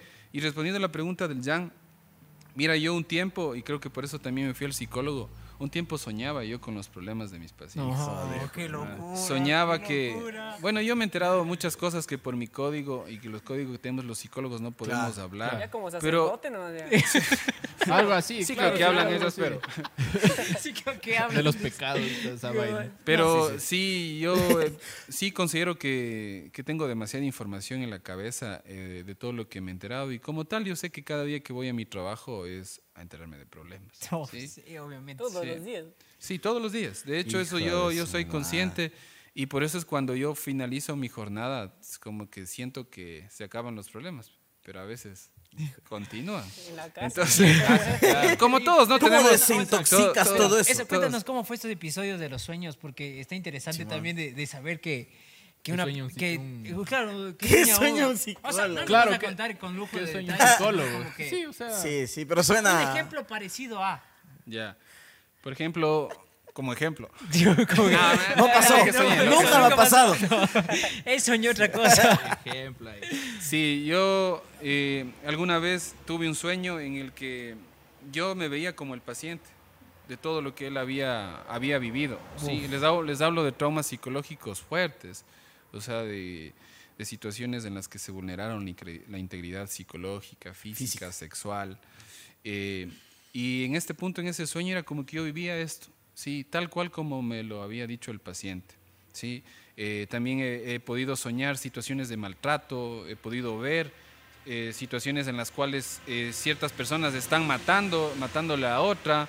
he ¿Viste? comenzado a sudar, sí, en los sueños, ¿no? Sí, no voy a decir, no voy a interpretar los sueños, pero uno se despierta y se despierta angustiado, siente que está cargando con... Algo con- que no es tuyo. Con algo que no es mío. Claro. Y claro, eso te hace que te muestres irritable, que tengas problemas para dormir.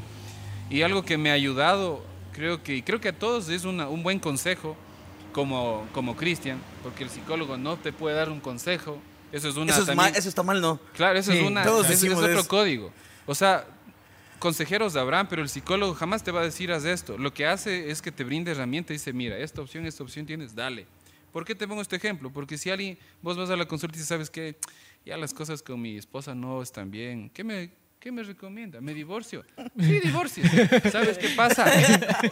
Sí, esto ha sucedido. Sí, sí, que sí, se sí. divorcian, ¿no? Y dicen, no, es que el doctor me dijo. ese es el Hijo de Y la decisión, cachas, que nunca fue racionalizada por el paciente, Claro. sino por él. Y eso fue un error, porque en realidad solo fuiste a recibir ejecutas, tu punto claro. de vista. Claro, claro. Y eso no es así. La psicología tiene que ver con un proceso de razonamiento, que tú digas, a ver, todo lo que me dijo, a ver, el psicólogo, a ver, analicemos.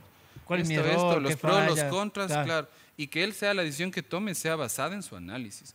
Por eso es que yo, como amigo, Es como como, una ayuda. Cristian, yo aconsejo. Es una ayuda de, de O sea, el psicólogo en sí es el que te ayuda a analizar tu problema. Ajá. Dar recomendaciones. No. tampoco. Podemos dar Recomendaciones, recomendaciones, no pero dar un consejo es decirle, oye, esto es la solución. Simón. pero si no es la solución, ¿qué vas a pensar de mí?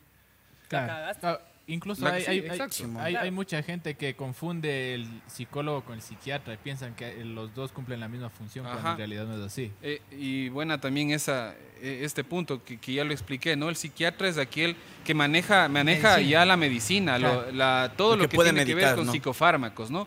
El psicólogo es el que trata eh, todo lo que tiene que ver con la parte terapéutica. Por ejemplo, el psiquiatra eh, te medica para una depresión, ¿sí? Pero el, el tratar, el ver tu evolución, tu análisis interno, cómo, por qué surgió todo esto, si hay antecedentes de algo, él no lo hace. Y en este punto, por eso es que se trabaja siempre en estos puntos psicólogo, psiquiatra, psicólogo, eh, de manera multidisciplinaria para poder ir teniendo un balance en cuanto al fármaco, porque recordemos que cuando un psiquiatra inicia un tratamiento también va poco a poco también eh, Mejorando la- ¿no? Ajá. claro. Ajá, viendo, viendo la evolución. Y una forma de, de descargar también es, de, eh, de perdón, de, de liberarme es, eh, que- recomiendo es el practicar un deporte. El, Distracción. Sí, distracciones, por ejemplo, el hablar con alguien. Eso los- nosotros lo decimos una descarga emocional. Por ejemplo, hay veces que te- solo quieres hablar con alguien. Claro, sí, es Sí. verdad. O sea, que no te dé ninguna solución, ninguna nada. Solo Nada. con con lo Mira, te hay, hay una bien. palabrita técnica que se llama escucha activa. Yo creo que yo entre mí tengo un récord de haber escuchado a una persona alrededor de dos horas con 36 minutos sin decir una sola palabra yo. Y sin dormirme, y sin dormirme. Madre. Escucha, si a veces escucharle a tu Ya, compañero de sí. clase Debe- que debe está participa y participa te molesta. Y créeme que hay gente, hay gente que solo escuchando, Diego, solo escuchando. O sea que tú, sí, ¿sabes qué te dice? Gracias. Gracias. Y tú dices, Pero de qué. Qué bacán. ¿no? Incluso, incluso, Son incluso el, 50. Hay un negocio de escucha activa. el, el sem- el semblante de, de la cara les cambia completamente. Es como una, de- como cuando se dice que cuando fruncen el ceño después de hablar es como que el rostro se relaja y se sienten, se sienten bien, se sienten eh, normales. En paz, ya. ¿Sí Claro. te ha pasado que cuando estás, te sientes mal y quieres hablar y quieres hablar y el otro como que en vez de escucharte Te corta. te, te corta y es como que ya, pues oye, déjame desca- déjame hablar. Pa, le echas O a sea- puñete y sales descargada. O te vas al cuchimbolo y bum, bum, bum. bueno, los buses aquí. Sí. Haciéndonos la casita. Pero mi recomendación es que, que cuando se sientan así abrumados, puedan buscar en un amigo, en una persona, eh, este espacio para poder descargar. Y cuando se trata de situaciones que ameriten ya un abordaje profesional, claro, eh, ya podemos buscar una intervención. Y para esto yo les menciono unos tips rapiditos para saber cuándo ir donde un psicólogo. Pues, ¿no? Bueno, ¿Qué está- momento vamos Ay, al ay. psicólogo? Está bueno qué saber eso momento- también. Sí, lo que No vamos. todo aquí. Cuando si tenemos un problema, Saliendo una cita. y Oye, puede ser, Simón, antes claro. de que digas, "No, aguanta, ¿qué día es hoy? De repente, no. Vayamos Ya a necesitar toditos los de aquí una silla. Todos los tips Es- para ese- ir. Esa es la recomendación que algún momento me dieron y hoy replico. Cuando generalmente tenemos tres filtros que pasamos los- las personas cuando tenemos un problema, un inconveniente o un conflicto. El primer filtro es cuando, digamos, el Sebas la cagó y dice, vaina, se fregó. Pero dice, no le cuento a nadie. Yo como la fregué, la cagué, Solito. yo mismo, le mismo. arreglo. dice. Y resulta que literalmente, él va y busca la forma, qué sé yo, ta, ta, ta, y arregla el problema y dice, "Uf, Salvado. solucionado. Zafé. Y chévere. No necesitas tú un psicólogo ahí, pues, Sebas, porque resolviste y te fue bien. Se arregló. El segundo filtro, en cambio, es cuando intentaste hacerlo por ti, pero ves que la situación No, es la misma, sí. Por ejemplo, te pongo un ejemplo para que me entiendan. Tú hablaste con alguien que ya, oye, loco, tranquilízate, yo no quiero tener problemas. Y el man sigue incluso hasta amenazándote, viene a la casa y te dice, cuando te vea te voy a matar. Y Mira, tú guambra. ya no puedes manejarlo. ¿Y qué es lo que haces? Dices, no, chuta, yo voy a hablar con mis padres para ver si pueden ellos hacer algo. Y resulta que hablan con el chico y les explica por qué. eh, le, dice que le bajaste a la novia y que por eso nomás Oye, es lo que Es ejemplo, no, es Es ejemplo. Y resulta que se solucionó, ¿sí? Y ahí se pasó. Pero vamos a poner el mismo ejemplo y el man dice, así vengan tus papás, no me Me importa, vale, te sí, mato, te mato yo. Entonces, ¿qué, ¿a qué filtro pasamos? A buscar La protección, policía ya, que es una ayuda especializada. Entonces, este es el tercer filtro. Cuando tú sientas que tu problema no fue ni siquiera resuelto con tu círculo familiar cercano, ya es tiempo de buscar la atención ya psicológica o especializada. Porque ahí es el filtro 3, que significa que tú ya con tu estrategia de afrontar problemas ya no te sirve, ni el 1 ni el 2. O sea, ya se te fue de las manos, de cierta... Exactamente. Y ahí es cuando buscamos la ayuda. El problema es que muchos están en el filtro 3, ya creo que se van al 5 y siguen, y siguen intentando resolverlo de- con, el, con la misma estrategia. El Tetris, el, el Tetris ahí sale y le echa la pieza y le está dando, pero. Sí. Ahí mismo, ahí mismo. Y Entonces, nada, ¿no? Tratando de reconquistar al ex o a la ex y con lo mismo y lo mismo. Tratando de solucionar. Sí, mire, mira, este, este tema de las relaciones afectivas Heavy, no. es, bueno, a mí sí me gusta hablar de eso porque, o sea, uno, uno, uno ve cosas muy, muy locas, otros lo llamarían inmaduras, pero hay gente que le cuesta desprenderse de algo. Sí, por ejemplo, cuando conocen una persona y se enamoran tanto y eh, las cosas dejan de funcionar y tal vez porque no tuviste nada que ver, simplemente se acabó. O sabes que ella conoció otra persona y ya, se terminó. La persona no tiene crisis hasta que se acaba algo. ¿Sí? Pasa tranquila, te Claro, saluda. ¿Qué todo más, Diego? ¿Cómo va? ¿Qué tal, Simón, Simón? papá. Pero el momento que se termina algo, las cosas cambian y la persona se da cuenta que ha generado una adicción. Muchos estudios afirman que las relaciones afectivas son como tener eh, relaciones de dependencia a las drogas. Generan los mismos efectos de abstinencia que una droga. Gerson, estás es, fregado, Gerson. Es decir, cuando se termina una relación a la una persona que quisiste, en el primer día que quisiste, ¿no? Porque si no quisiste, ya. Claro. Ya, pero cuando quisiste, te pones mal, dejas de comer o comes demasiado, que eso se llama hiperfagia, que es decir, un, una, y una- un, un deseo. Ya tu cuerpo no necesita más, Pero le das lo que pero sea. le das ahí, ¿sí? Y en este punto, cuando sucede esto, la persona comienza a caer en una crisis, ya no quiere saber nada, le dice, mami, papi, vayan a hablar con ella para que... Mire, esto pasa. Sí, sí, sí. Sí, nos Claro, causa broma. parezca chiste, claro. Pasa, capaz que les pasó y se hace no, Entonces, me verá chiste, la plena me sí, verá chiste, loco. Y esto pasa, loco. Oye, pero- Y los padres, se, por buscar que el hijo esté tranquilo, Claro, Le influyen, ¿no? le influye. Y en este punto, en ocasiones no se soluciona. Y llegan incluso a, a- a poner su vida en riesgo. En ocasiones son Justo tan manipuladores que dicen, si tú me dejas, ya Me saben, mato. la típica. Me mato, ¿no? Me Verán- mato, ¿no? Y muchas de estas personas se ven, pero ahí no pueden, muchas mujeres y hombres tal vez, se ven como que, y ahora es que no puedo dejarle porque se va a matar, porque ya le vi que estaba con la soga en el cuello, porque estaba haciendo esto. Y mira Y cómo por esta la pena regresas. Sí hay relaciones que Sí, se no. Verás, yo, por yo, eso, yo vi una- un caso que, Por que- miedo, por que a mí me dejó también así como que chocado. Eh, un día me estaba yendo a Ambato y, y en eso iba una pareja peleando, loco, así, la típica, ¿no? Eh, por el puente San Francisco, loco, así, No. ah, que sí, que, que Y te odio, el que- lugar menos... O sea, menos no, indicado o para- sea, la plena que era una pelea ya media como ya subida de tono y todo el tema. Cuando yo seguía así y, y la curiosidad siempre te, te gana, loco. Yo regreso a ver y las manos ya estaban en medio puente, loco. Y, y me acuerdo que, que empieza el man a gritar, ayuda, ayuda, así, loco. Y yo le regreso a ver y la chica ya era, o sea, Ya la- trepándose, ve. literalmente ya estaba media pierna pasando el, el, el coso, loco, la baranda, loco. Y yo, yo, yo me quedo así como que actúo, no actúo, así, y como que te sale ese ímpetu y salgo corriendo, loco. ¿A grabar o qué? No, no, a, a tratar de, a- a tratar de Porque ayudar. ahora sí hay algunos. Sí, Porque Primero no, la no, eso grabada de y verdad. después la... Y verás, y mientras yo corría iba un policía al lado mío, loco. Pero el, el man iba con así, como que así, Policía- oye, loco, se va a matar. Yo salgo así corriendo a todo, loco. Y, y mi primer instinto, no sé, o sea, fue medio raro, así como, como jugador de, de, de, de la, de fútbol americano. Le cogí, loco, La y pum, así, ta- Tacleada, tacleada, y- loco. Ah, y cuando ya. le jalo la man, pa, cae el suelo encima de la bicicleta que estaba el man y todo el tema. llega la policía, no, es que él no me quiere, me quiero matar. Y era, la situ- era una cosa así que, o sea, te impacta muchísimo de ver que, cómo tal vez, eh, no sé qué cosas pasaron ahí, pero me imagino, ella era una chica gordita, loco, entonces el man seguramente la atacó por ese lado, le, le, le trató mal de que, sí, que veré cómo te... No sé, se me ocurre, no digo que pasó eso, ¿no? Pero, o sea, yo mi, en mi, en mi, ahí en la, en la presencia de esto dijo, loco, es, o sea, Dios quiera que, que nunca me pase, que me pueda mantener fuerte en tipo de estas situaciones, porque no sabes cómo te va a pegar en algún momento. Y, y bueno, al, al total la chica, bueno, le logramos que, que, que se tranquilice. El man, lo, lo que me sorprendió del tipo es que cogió la bici y se fue y le dejó a la chica sola, loco. O sea, Claro.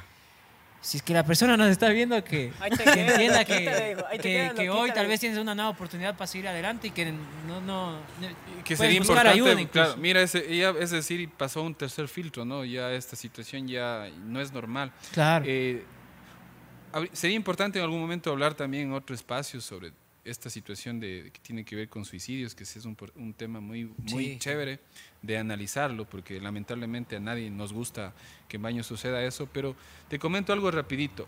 Muchos pensamos que alguien se suicida porque está dep- deprimido, ¿no? Es lo que dice, chuta, ha estado triste, ¿qué le estaría pasando? Muchos vecino? problemas. Muchos problemas. Pobre guau. Pero en realidad no todo es así. Eh, hay suicidios que se llegan a consumar por los altos índices de impulsibilidad.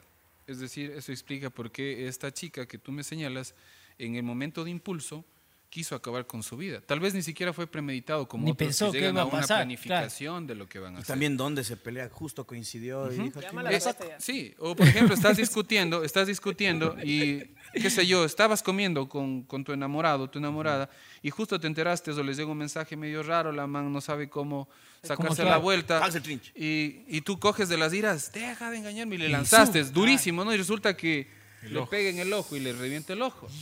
Y el man no se va a dar cuenta hasta que ahí analiza el daño que La acción, ocasionó. claro. Mira esos niveles altos de impulsos.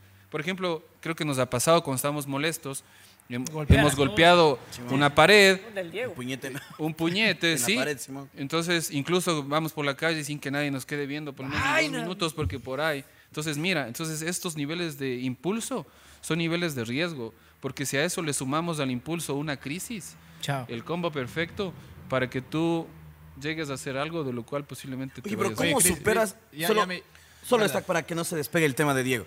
¿Cómo superas, para ver el otro tema. Simón, cómo supera la persona el hecho de, con el ejemplo de Diego, ya, esta persona simplemente ya, y lo que te decía antes, ya no quería, ya no quería tampoco ten- sentir esa culpabilidad, tampoco le hizo caso a las amenazas de la pareja, es que si vos no regresas conmigo, me mato, el man dijo, no importa, y soy fuerte, yo quiero mi- mejorar, no estamos bien, pero para mala suerte, esta persona logra, se mata, se suicida, lamentablemente. ¿Cómo Es otra persona- eso? esa otra persona no tiene nada que ver porque ya le puso las cosas claras, dijo, no, gracias, de buena manera, no pasó nada. Pero ¿y si la man sí se mata? ¿Y él qué, qué tan culpable puede sentirse? De decir, vaya, no era nomás de Pero, regresar pero con la puede ver, finalita", puede, o a ver, sea. eso es muy personal porque muchas personas tal vez digan, ya bacán que se mata, estoy fresco, libre. Claro. O otro que sea más susceptible, más humano, diga, qué vaina, loco, ahora, ¿cómo con eso, lo que tú planteas? Exacto, o sea, Pero eh, ¿Qué eso, tan no- creo que ¿es subjetivo eso eso? o qué sería ya? Sí, mira, eh, en este punto, cuando tú tienes un- una, una situación así como la que me, me señalas, claro que puede darse una culpabilidad indirecta en la otra persona, sí, del saber que chuta lo hizo, yo soy en cierta manera culpable. Y esto puede suceder, esto puede suceder, Sebas. Por eso es importante que cuando hay un, hay un suicidio, o sea, la familia como tal analice cuál de ellos necesita un soporte. En los casos de la pandemia, de las muertes, es importante que analicen incluso si están viendo en casa quienes ven que no se han estabilizado aún. Claro. Porque en este no, eh. punto algunos se sienten culpables. ¿Qué dicen? Yo les llevé el virus a la casa. Claro, claro. Yo me fui acá y le traje a mi madre que estaba cuidándose, yo soy el culpable. Y mira, y para especificar bien lo que me dices, debemos saber que tenemos que diferenciar que hay cosas que tenemos el control en nosotros y hay otras cosas que no tenemos el control. Yo puedo tener control de lo que estoy sentado, de lo que puedo hablar en micrófono, todo, pero yo no tengo, no tengo el control de que ahorita suceda un accidente afuera. Es lo mismo que una situación afectiva. Pero en un cuadro de manipulación, que es un círculo patológico, la persona se siente atada, se siente como que si yo no si yo no me si yo me alejo de él, él hace algo. Entonces, mira, esto y desde ya merece ya una valoración Y psicológica. de ahí está Nice. Oye, yo Para poder analizar Una esto. pregunta, o sea, no una pregunta, sino algo que, ¿Te pasó a ti? que me pasó a mí. Chuta, no, no. Depende, en, en el bro. colegio, en el colegio me acuerdo que ya en primero o segundo bachillerato nos habían hecho una evaluación a cada estudiante. Y era, era un psicólogo. Y a todo el mundo les daba una hoja y iba, iba llenándolo. ta, ta, ta. Y a mí el resultado me salió que soy una persona pasiva impulsiva. Pero, o sea, yo es- ese rato en el colegio no, no, no le di mayor importancia. Pero hay, hay veces que, por ejemplo, Te yo que sé, molestan, el. Gerson me molesta, el Diego me molesta, me Cuidado, molestan todos, pero no, no, Cuidado. pero no hago nada. O sea, yo estoy ahí y ahí incluso, incluso mis me papás. lo- molesta, hijo de madre. pero hay, hay un punto límite donde que alguien me dice una mínima cosa, así sea la, la más chiquita, que, que es como que ya, no- ya no soporto. Ya no soporto y ahí sí me pego con el que es y con el que no es, les insulto de todo. O sea, es como que saco to- toda la ira ese rato. Suelta Sí, del ki. Sí, y es, creo que eso ya es algo impulsivo, ¿no es cierto? Claro, mira, eh, justo los pasivo-agresivos. eh, Son los más peligrosos. No, es que, es que eso, eso mi mamá que- me sabe decir huye del buey manso, me sabe decir mi mami loco. ¿Huye Cuando me de qué? pase Del del, buey buey, manso. del buey manso. Sí, o sea, es- Oye, del buen más iba a decir. no, es que eh, incluso, incluso debe, no, incluso debe- de- eh, en, la calle, en la calle saben decir que al, al más callado, al más tranquilo, miedo. tengan De ley. miedo, loco. Pero o sea, yo no voy tampoco a ese extremo, pero sí me impresionó con lo, con lo que acabas de decir y con el resultado que me acuerdo que me dieron en el colegio, que soy una persona así. Y ya ahora cuando, entonces. cuando me pasa eso, yo mejor y me voy y me encierro en el cuarto unas 3, 4 horas hasta que me pase y... Pero salgo. yo creo que todos tenemos también esos arranques. Yo soy muy así también. De romper cosas cuando me enojo. He roto camas, armarios, puestos. Claro, No, de mira. verdad, pero pues mi, mi- mi forma de desatarme, loco. Claro, pero si analizamos, tienes una baja tolerancia a, la es que- frustración, poco No, no, no. control de impulsos. Pero yo creo que ha sido cuando ya llegan al punto donde que ya, o sea, ya, loco, o sea, la Punto plena. máximo, Pero- claro. exacto, sí. Pero ponle ahí, en vez de, de la de la cámara, ponle ahí una persona. ¿sí? Y que le das un gol, un mal golpe tal vez. ¿sí? Claro, ahí no, ahí- sí ahí las cosas ya cambian. Sí, sí, sí, sí. Entonces, simbólicamente, eh, el valor es el mismo. Pero claro, ya viendo hacia dónde se dirige, si es, qué sé yo, a, a patear una- un balón de fútbol, Claro. ¿qué va a pasar? Pero el pasivo agresivo, claro, es, es ese sujeto que nosotros somos como un globo, ¿no? Yo generalmente hago un diagrama con Infla, mis infla, pacientes, ¿sí? Cuando tenemos un problema, ese globo se infla. Pero como no resolvimos y nos aguantamos porque somos machos y los hombres no lloran, sí, y que dice que es malo, que en realidad es una mentira que nos pusieron porque si están bien escuchándome, lloren cuando tengan que llorar. llora. Pero tampoco exageren, pues, o sea, se manden, se manden tres, cuatro días. O sea, es bueno llorar con, con periodos de tiempo controlado. Por ejemplo, voy a llorar, siento que tengo ganas de llorar, voy a De hacerlo 8 sí, a 9. voy a hacerlo una media hora, voy a llorar, pero apenas suena el cronómetro, suena Ya, loco ya, esto, suena loco, pero, pero es real. Llorar Sí. con tiempo, ¿te imaginas? De 8 a 10 lloro y de 10 para adelante ya veo películas, tranquilo. De 8, por ejemplo, de o- qué sé yo, de cualquier hora a tal hora me- pones un cronómetro y el momento en el que el, el reloj suena, tú inmediatamente tienes que salir del lugar donde estás. Y traerte. Y hacer otra cosa. Muchos afirman que debes lavarte tu cara, eh, salir y hacer otra Pero actividad ese es que un no tipo esté. de, de tratamiento. Sí, es, es- Ah. se utiliza como un ejercicio, es un ejercicio de control, porque si analizas un poco más allá de la broma y todo, tiene que ver con que tú estás tratando de organizar tu emoción. Claro. Programando las Sí, emociones. pero la desorganización es lo que hace que tú llegues a inestabilizarte Qué totalmente. loco, Lloras, por ejemplo, ahorita yo estuviera llorando ya, pero sé que esto es un lugar donde, Donde no, no. Ahorita le necesito. tocaba, era la hora. Se pasó la hora. ya. Entonces es, es importante pero poder buenísimo, organizarnos Sí, y es, sí, y es- son pequeñas loco, no. cosas que no se saben, Claro, no, que- no tienes ni la Eh, mínima idea. Pero ¿por qué? Porque nunca hemos asistido a, a una consulta y no Exacto. sabemos cuál puede ser la manera de manejar de mejor manera. Tal vez tu mejor manera es, sí, me Metiéndole encierro en mi cuarto y ya, me pasó cuando Claro. tengo hambre. O sea, ¿me entiendes? Y ahorita que dices eso, el globo se va inflando y llega un punto en el que explota. ¿no? Y cuando explota, a veces el, el que menos tiene que ver es el que recibe el mayor recibe, daño. ¿no? Claro, claro. Y esto puede ser el ejemplo que te puse, ya. Que puede ser que mal incluso golpe. digas, no, yo no haría eso, pero dices, me voy en mi carro. Y resulta que aceleras el carro y vas a toda, pero a toda, sin importar los riesgos. Mira, Estás, estás teniendo un- niveles altos de impulso que pueden terminar. Va a pagar piso a otra persona. Y eh, O asesinando co- incluso a otra Así, persona, ¿cuánta claro. gente? ¿Cuánta gente? Y no actúan de esa pasaría. manera. Sí, claro, no pasaría, actúan de esa murieron todos. Igual no me tengan miedo porque no, no llego a tanto es ex- muy, a tal es extremo. muy loco, o sea, llegar a este punto, ¿no? Y, y- y- y saber muchas cosas, tratar de captar muchas cosas, analizar muchas cosas. Teníamos más temas. y El de Gerson sí, démosle claro, ahorita. Sí, yo también Ese es quisiera que, le soltemos. sería bueno. Para sí, acabar, porque, dale, porque el, bueno, el, el de Jan también, que es eh, ser antisocial, creo que lo manejamos de una manera como que eh, por encimita, pero creo que de- del- ejemplos. del, del antisocial salió este Social Antisocial Club. Creo que marcaron una tendencia de ser antisociales, es la moda. Eh, creo que mu- mucho se marcó por ese lado, tal vez lo escuchaste, lo, lo- lo interpretaste. Y, y me parece también eh, que es loquísimo que, que ser antisocial sea algo, algo que tenga que ser un- una moda. O sea, al, al final estás cayendo en lo mismo, literalmente.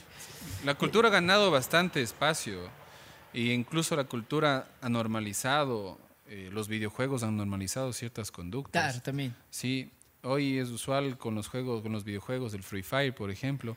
De ¿Eres que- pro o contra? O sea, es verdad, o sea, de ese verdad. tipo de Soy juego- diamante 4.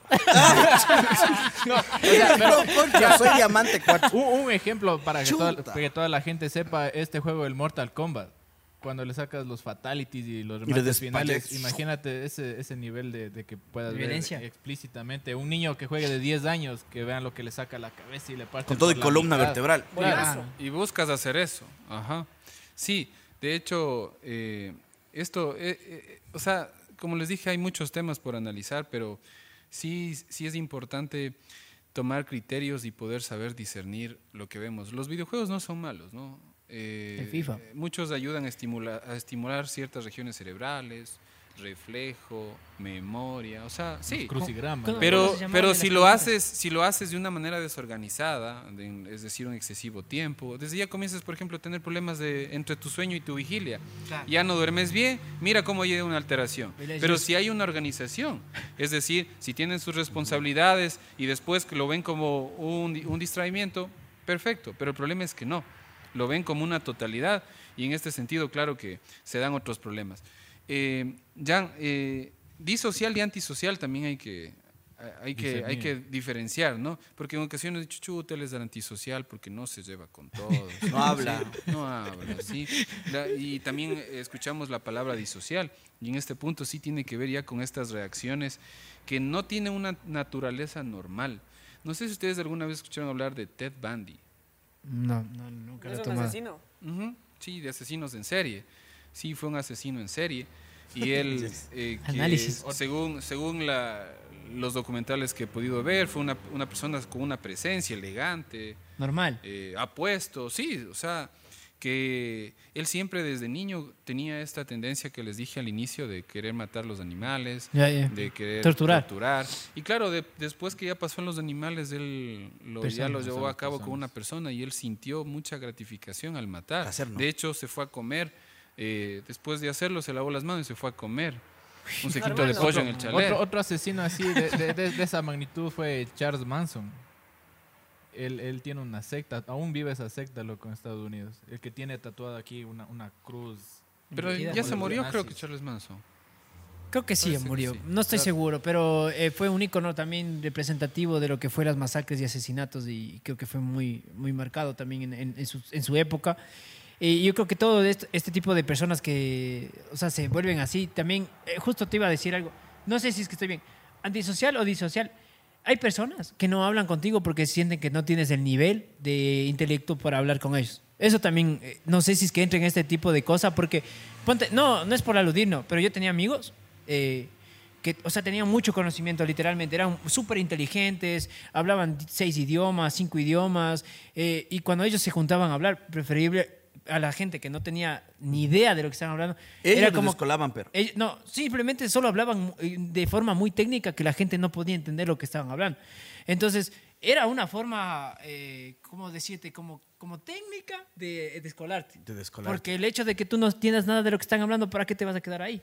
Y ellos tenían, o sea, el, el conocimiento era, era buenísimo, o sea, era súper bueno escucharles hablar y todo el tema. Pero llegaba un punto donde que tú ya no te sentías tan bien con, o sea, escuchándoles, sino también querías decir No alguna cosita. que estás bien en Integrado, ese claro. espacio, claro. Y yo creo que hay personas que son así, que eh, incluso hay muchas personas que dicen, no, esto ya no soporto, o sea, me voy a vivir en la montaña solo porque yo no hay gente capaz de entenderme lo que yo pienso.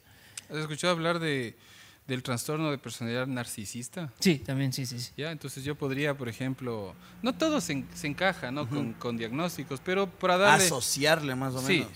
Eh, generalmente las personas que sienten ese, ese- esa sensación de que no me entiendes, pierdo el tiempo contigo, necesito yo ya algo, o sea, juntarme con personas que Más me inteligentes. sí, no, no perder el tiempo, en realidad tienen que ver con este patrón de querer sentirse mejores, de buscar superarse aún Oye, pero daño eso- a otros. y eso- y eso- Hitler, por ejemplo, ¿ve? Claro, era una representación más narcisista, claro. sí. Pero en, en- esto de que, digamos, ¿es malo? ¿Es malo sí ser así? ¿O, o- o- es como...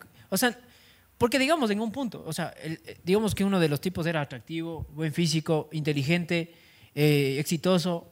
O sea, yo te puedo presumir porque soy así, literalmente, pero no sé en qué punto ya se vuelve algo malo hacer eso. Porque al final, si tú estás hablando con alguien y no te entiende, o sea, estás perdiendo tu tiempo también.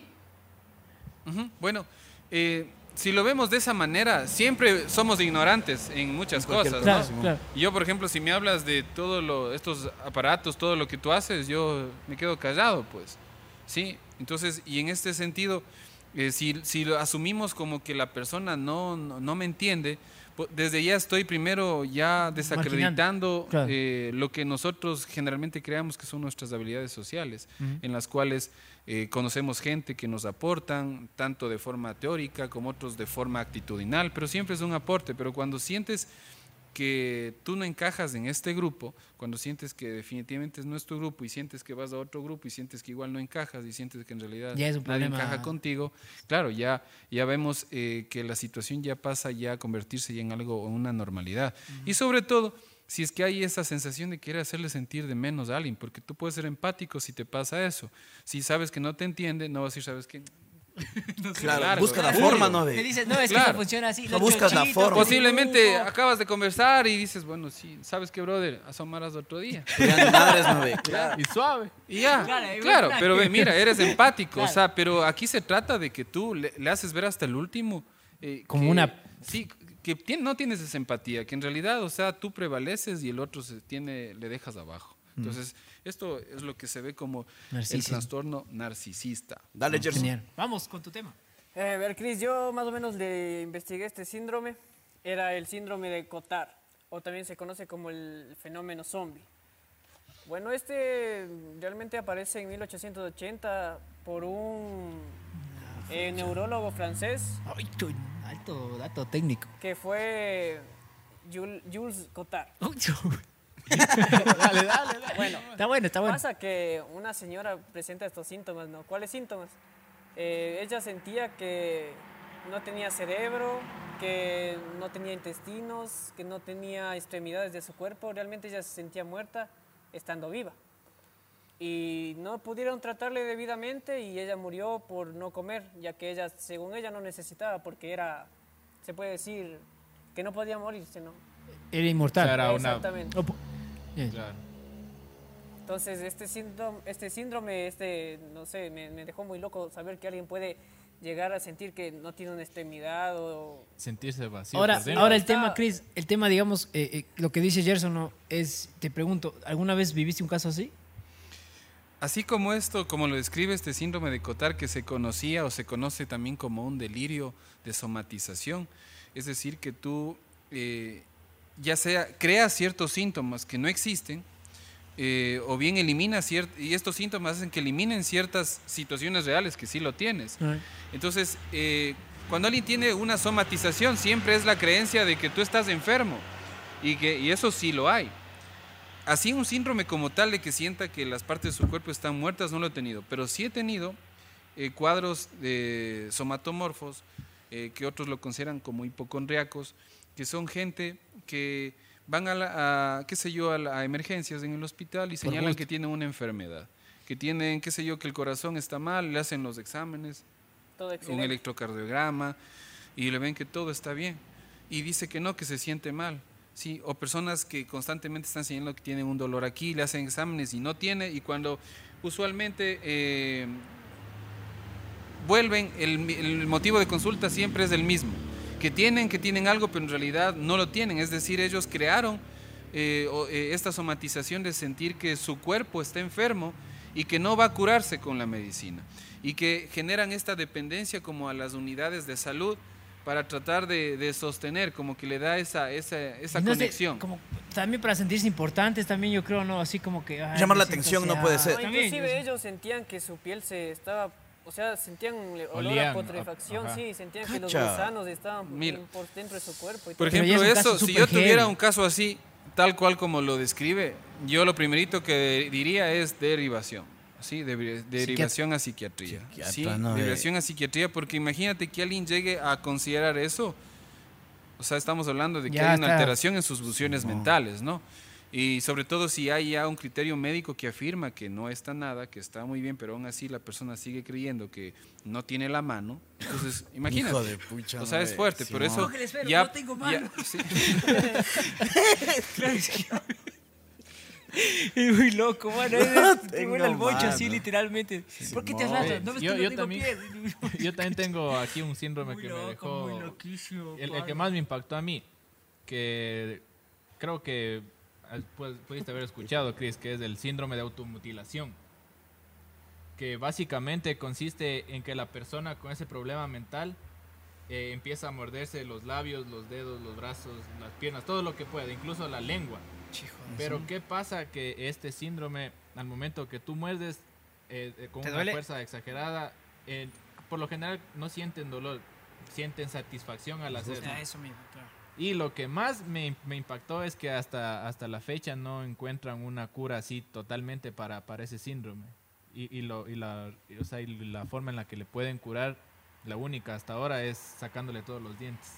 O sea, Para que no se arranquen la- Para que no se siga mordiendo. So- Solo mira lo complejo, o sea, eh, considero que hay trastornos que hasta ahora la ciencia no ha No cacha logrado. cómo, no ve. Sí, no, no ha logrado, sí. O sea, hay, mira, hay, hay tantos, tantos trastornos que hoy se ve que evidentemente les queda solo como que eh, manejarlo con un criterio a nivel de psicofármacos por el nivel es como de incidencia general, que ¿no es pasa, sí. Y, y en este sentido, por ejemplo, ahí como psicólogo, yo mi intervención sería nula frente a una situación así, Claro. a menos que primero esté la persona eh, con una estabilización eh, farmacológica que permita generar ciertos niveles de conexión con su Por conciencia. lo menos hablar algo, algo Algo de claro, comunicación, un ¿no? poco. O sea, Chris, bueno, nosotros hemos traído temas de colación. Y ahora uno que te haya marcado así, que hayas dicho cuando eras estudiante, cuando ya tal vez... Con lo- anónimos, Ah, de claro. ejemplos, Algo- un- sin necesidad de decir el no, nombre. caso- el que más te haya Un caso que digas, loco, de ese, o sea, todavía sueño, sí. Este caso nos va a dar Claro, las o mil sea, vistas. Verás, yo, yo sí, sí tengo un caso que siempre me acuerdo. Échale Sí, atención, Sí, lo he dicho ahí. también a algunos, algunas personas conocidas. Era estudiante yo. Y... eh, ¿Ustedes creen que hay otra vida más allá de la muerte? ¿O podemos retroceder el... Podemos retroceder el... ¿El tiempo? Sí, o podemos nosotros... cambiar. ¿Qué fuimos antes? La reencarnación. Ay, ay, ay. ¿Han pensado eso? Eh, sí, sí, sí, lo hemos- Sí, sí, sí, Lo hemos nosotros al menos sí. Hemos Ahí pensado-. Sí. ¿Qué, qué era yo antes? O, cosas Claro, así. O, sí. ¿por qué o si yo era un perrito perro? antes. Así, sí, sí, no exacto, ¿no? Entonces por ahí, por ahí parte, porque eh, estaba yo en clase y estábamos ahí con todos los compañeros y justo teníamos un doctor que era psicólogo y había venido sacando su especialidad en, en España. Y este, este doctor señaló que él iba a hacer un ejercicio y que necesitaba dos participantes. Y quería un hombre y una mujer.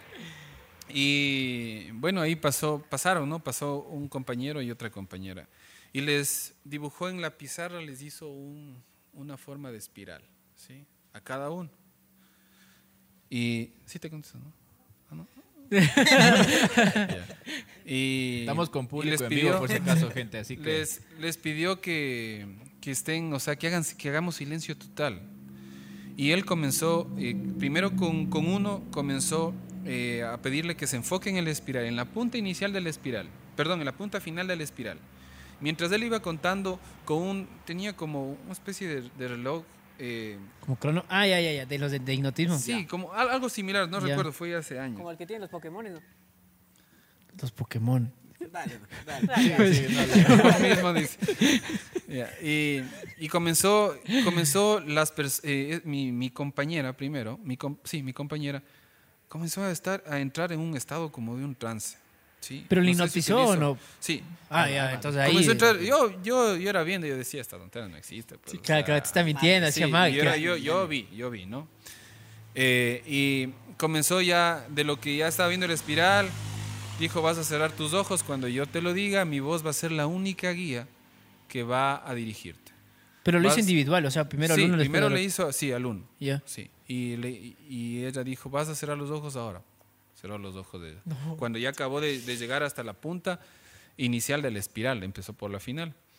Y sí, y, des- y ya, sí, lo hicieron individual, ya me acordé. Me, me pusiste a dudar. Y comenzó, a- eh, cuando ella cerró los ojos, le dijo, eh, quiero que me comentes, ¿quién eres? Y ella dijo, un nombre. No voy a decir el nombre, vamos Ya, a sí, sí, a para pensar, que no- Juanita, ¿ya? Ya.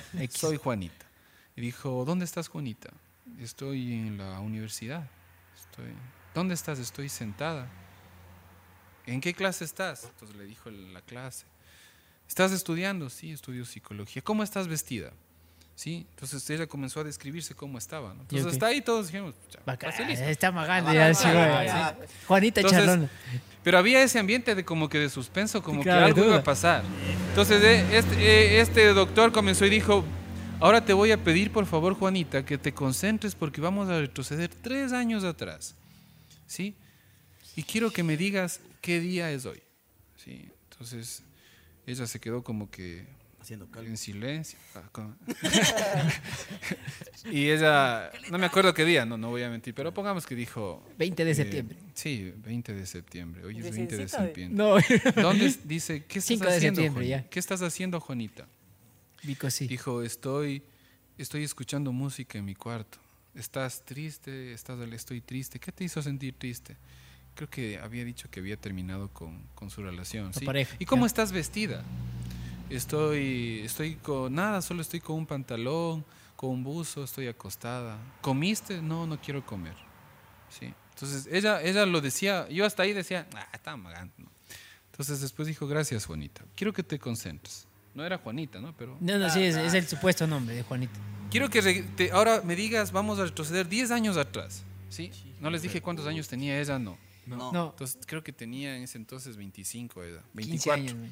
Entonces, como ya retrocedimos 3, Claro, eran 21, 22, 22. 22 y 10, Menos de 12. 12. Ya. Entonces, ya estaba en 12 años lo- y le pregunta, ¿qué estás haciendo? Y dice, estoy aquí con mis padres, estamos yéndonos a jugar en el parque. ¿Cómo estás vestida? Dice, estoy con una falda. Eh, ¿Estás feliz? Sí, dice, porque eh, vamos a jugar con mis papis. Eh, dice, Juanita, ¿tienes miedo? Dice, sí, tengo miedos. Dice, ¿qué tienes miedo? Porque les veo que muchos se pelean. Sí, y eso me hace a mí sentir triste. Dice, ok, Juanita, muchas gracias.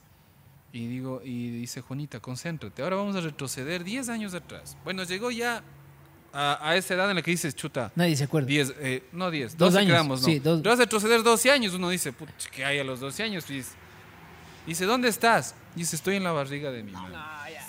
Verás, sí. Yo- Estoy en la barriga, dice, yo siento los latidos. Dice, ¿tu mamá te habla? Sí, todos los días me habla. Pero mi padre no. Mi padre no quiere tenerme. Él, él- él le dijo a mi mami que aborte. Yo me acuerdo es, es esto, ¿no? Qué hijo, Que eso es lo que me, me impresionó, ¿no? Entonces eh, dijo, ¿Y, y tú cómo te sientes? No, yo me siento triste. Eh, mi madre no sabe, pero yo le pateo para que sienta que yo me pongo mal cada vez que escucho eso. Entonces ya toditos éramos callados, pues viendo así como que... Enganchados. Entonces dije, hijo de madre, dice, Juanita, concéntrate. Vamos a retroceder 150 años de atrás. Y los dinosaurios. Entonces, Otro nivel ya. sí, o sea, así fue lo que yo vi, 150 ¿no? años, loco. Claro, te está- es una experiencia propia, o sea. Sí, lo que yo vi. Entonces, cuando retrocedió, le dice, Juanita, ¿quién eres? Otro y nombre. la voz de ella cambia, oye. No. Y dice, me acuerdo clarito, ¿no? Todavía es, Soy un, oso- soy un soldado del Alfa 34571 No del código creer, 4 loco. de la área tal, tal, esos códigos que hablan ellos, ¿no? sí. sí. ¿Dónde estás? Estamos en la guerra. Dije 153 años. Por ahí. no, no, eran 150. 53 años atrás. Ya. Sí, no, eran 53 años atrás. ¿53 o 73? Bueno, pero retrocedió bastante. Y ella dijo que su voz ya se hizo más fuerte. No te digo que habló así como... 1930, ponele, algo así. Y comenzó la voz a cambiar y le dio un código. Le dio un código como esos que escuchamos cuando hemos jugado Call of Duty. ¿no? Sí, Tada, sí, sí. A las 535, ¿dónde estás? Estamos en la guerra. Dice, mi compañero está... Y comienza ella a nombrar códigos de, de alfa, ni se come tantas cosas, que pide ayuda. Dice que una aeronave, eh, perdón, un tanque les, les, les, les va a matar y que necesitan ellos apoyo. Y ella comienza a desesperarse, comienza como que a sudar así. Y ya, pues ya yo viendo esa cosa, yo me pongo mal, pues digo, esa nota, esa nota ya es media rara ya. Claro. Y de ahí le dice, eh, ¿quiénes te esperan en la casa? Dice, no, no, no me espera nadie, todos están muertos. Todos están muertos, yo ahorita soy la única que vive y no quiero morir. Soy el único que vive y no quiero morir. Dijo, gracias. Le dijo también cómo se llamaba, no me acuerdo el nombre, Ajá. pero ya le dio un- una voz de un, no- de un hombre. Lo que más me impresionó de este primer caso fue que la moduló la voz y habló de códigos. Entonces yo decía, ¿cómo puede alguien saber? Claro, y ahí ella yo sí, le conocía, escuchó. ¿qué va a saber de códigos de aviones, Claro, tanta claro. cosa, no? Porque ya le cachaba yo. Y después, bueno, le quedó ahí, le, le- le- le mantuvo, no me acuerdo si después le, le hizo que regresar de nuevo, regresar, regresar, porque él señalaba que es importantísimo regresar bien de una situación así, porque puede quedarse con algún tipo de problemas. vas Eso es lo que tiempo. decía, sí, pasó hace años. Y de ahí le hizo regresar, volvió, a, dijo, ¿dónde estás? Estoy aquí sentada, soy, casi digo el nombre, soy. Juanita, sí. Dice, listo, vas de 10 a 1, vas a abrir tus ojos y vas a estar tranquila, todo pasó. Ah, en la parte del, de, de cuando estaba en la barriga, no, ese es en el otro caso, sí. Pero él era como que le decía, tranquila, Cálmate. que mis manos van a calmar, que mis manos te van a calmar lo que escuchaste de tu papá. ¿Estás más calmada? Sí. Entonces, Y esa, iba- eso- yo había escuchado eso que es una forma también de, de como que, eh, como sanar heridas antiguas, que, que, que, o sea, que te hipnotizan para ver cuál fue el problema y tratar de, como que la persona que te está guiando en este caso, Sanar dice, a ver, rencores. tranquilo, sí, exacto, vamos a recuperar esto, no te preocupes, está todo bien, tú tranquila, sí, y como que te estabiliza de una manera emocional que, Sí, que a como futuro una- puede... Como una hipnosis terapéutica. Exacto, algo así ahí si hablas de hipnosis, me voy al circo, pues y ya... Claro, no, sí. Claro. Bailan y Entonces, en el otro punto, para resumirles, porque ya les dije cómo funcionaba la dinámica, le, le hizo lo mismo, comenzó a retroceder y en él encontró un trauma que sucedió en el, eh, una parte de su vida, a los 12 años, conforme iba regresando, porque le dijo, tienes 12, tengo, tengo ¿qué estás? Y comienza a llorar, verás, mi, mi compañero, comienza a llorar, dice, mi mami se me murió, mi mami se me murió, mi mami se me murió, y comienza así como que la mamá se le murió. ¿Qué, ¿Con qué se murió? Tranquilos. Tiene cáncer, se muere ahorita, se muere ahorita. se mu-". Y él comienza a desesperarse, comienza a llorar. Me acuerdo clarito, hasta la emoción casi me... Comenzó, sí, o sea, eh, fue así que él, él- él ahí le hizo, le, le calmó, le volvió a hacer lo que le hizo a la compañera, sí, tranquilo, tranquilo. Comenzó a agitarse y después comenzó a regresar más, más, más, más, hasta que regresó igual algunos años atrás. Y él dijo, ¿dónde estás? ¿Quién eres? Entonces él dijo que era un campesino. Sí, era un campesino que estaba labrando el- eh, en su tierra y que estaba sembrando eh, yuca y que él va a llevar estos cultivos porque le espera en la casa la, la mujer. Sí. Entonces, en él no fue algo así como la chica, pero él lo visualizó como un como Campesino. un campesino, sí. Le dio el nombre, todo. No, no sabría decirles el nombre, pero después de regresar todo, volvió de nuevo al inicio. Él abrió sus ojos, tal cual como la, Regresar. como la Juanita. Y de ahí les, les preguntó cómo fue la experiencia, ¿recordabas algo, Ay, que- eh, Juanita? Y No. decía, no, no recuerdo nada. ¿Y recuerdas algo, Sebas? No, no, no recuerdo nada. Y toditos vimos, to- vimos. Capaz que si hubiéramos filmado sería otra cosa. Pero igual no permitió él. Y de ahí le yo me acerqué, pues le dije, oye, A le dije, dijo, no, en serio, yo, no, lo, Y le dijo, oye, le pregunta una compañera, o el doctor creo que le preguntó, Tu ¿tu madre madre. falleció? Claro. Y dijo, sí. ¿A qué edad falleció? A los 12 años. ¿Con qué falleció? Con cáncer. Y él nunca había verbalizado eso. y- entonces ahí, chuta, yo me quedé como, que hijo de madre, esta vaina, esta, una regresión. Es fuerte, es fuerte. Sí. Esa regresión, Y, y eso es algo que me quedó, ¿no? Porque yo vi, sí, no creo que esté yo delirando o alucinando, ¿no? Pero Siendo estudiante esto, ya con derecho. esto es lo que sí me... Esquizofrénico. Te, te- te me hizo pensar que, Oye, que éramos nosotros antes. Sí, es muy, muy heavy. Y todo, y siempre se han hecho esa pregunta, ¿no? Simón. Yo, yo decía, no, eso no existe, pero bueno, hasta ahora tengo dudas, pero lo que yo vi Pero ahora fue ya- así. Quizá, quizá de, de ahí nacen los famosos de vus, ¿no? Que se produce una imagen Claro, o una puede escena ser. en tu cabeza que algo que ya viviste. Pero ya, hay, hay- Mm. como decías, ya hay un trastorno de esto, loco, que mucha gente piensa que, que va a reencarnar, va a reencarnar, va a reencarnar. No me acuerdo el nombre ahora precisamente, pero sí, está ya, ya nominado como un trastorno. Hay una, tal vez te va a interesar alguna vez, yo estaba, mientras estaba investigando esto, hay una cosa que se llama Inktober, algo así, Inktober o Inktober, que buscan a muchos artistas que representen eh, durante 31 días 31 trastornos eh, psicológicos. Wow, ¿en Entonces serio? ellos te van dibujando tipo cómo es la depresión, cómo lo ven la depresión, cómo creen que podría ser el, el tener múltiples personalidades, cómo sería ser eh, esquizofrénico. Entonces estaba buenísimo porque se da justo en el mes de octubre.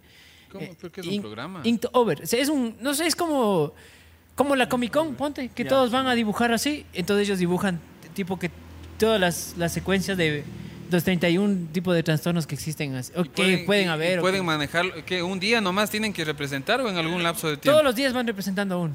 Por 31 días.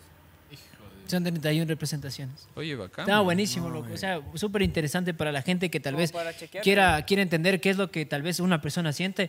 Entonces ellos dibujan cómo se siente eh, ese tipo de trastorno. Me imagino que son personas que obviamente estudiaron y en base a su, su, eh, análisis hacen la interpretación.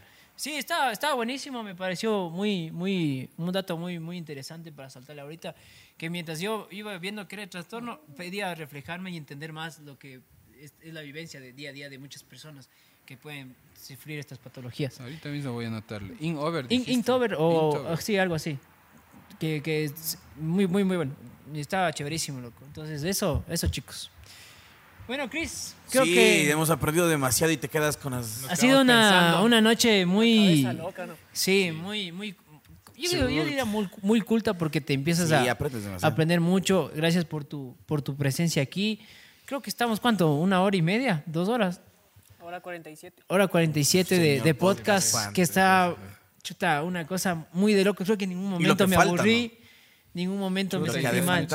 Y tal vez en algún momento podríamos tomar también lo que serían los suicidios, que también están una cosa muy Mira, de locos. Que, hablar, sí. Sí, que Eso podríamos sería- trabajarle sí, en sí, algún momento, bacán. más adelante, viendo cómo vamos surgiendo con esto. Así que yo les quiero dar las gracias, chicos, Sí, verdad, por acompañarnos en esta Sí, noche en chance algo. fría. No llovió, por suerte. Pero vamos a seguir generando este tipo de contenidos y como te digo, Chris, muchas gracias de verdad por tu participación acá, bro. No, mejor gracias Diego, Sebas, Nenuquín y Jan por, por, la, por la invitación.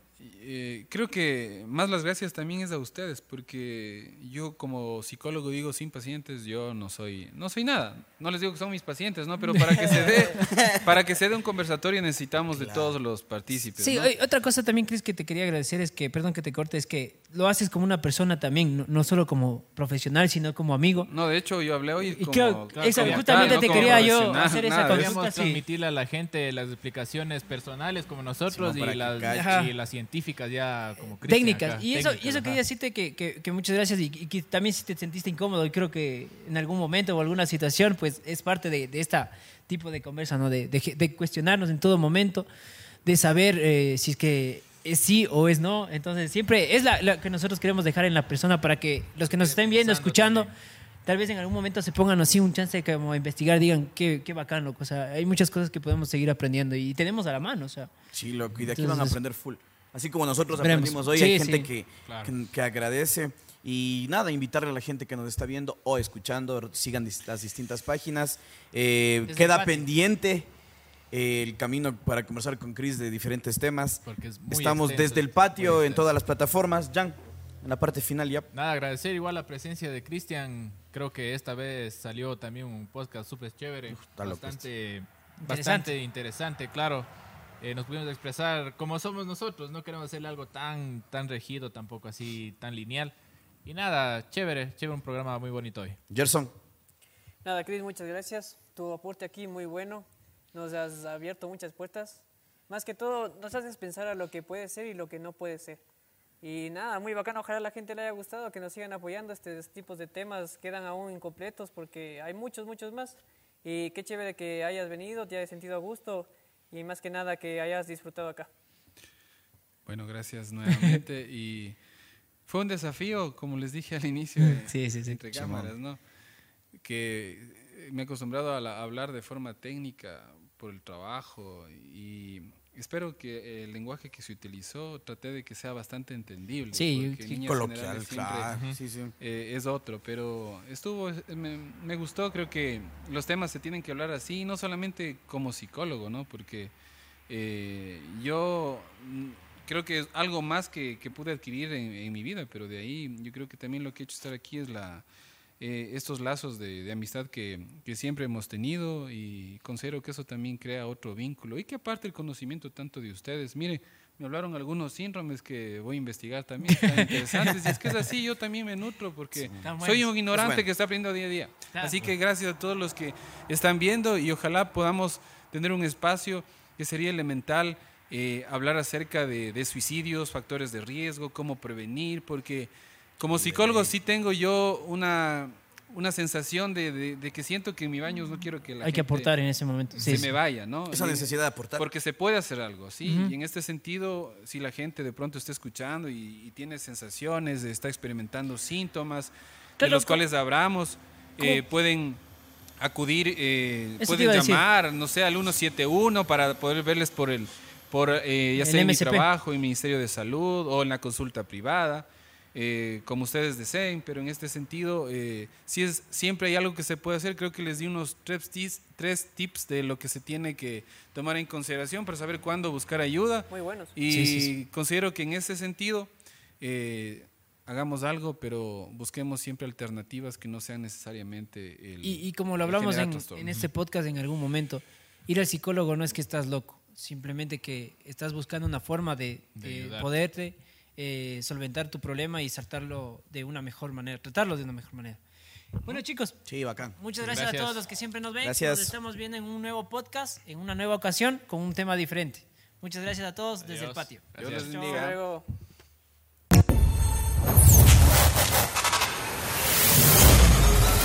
Thank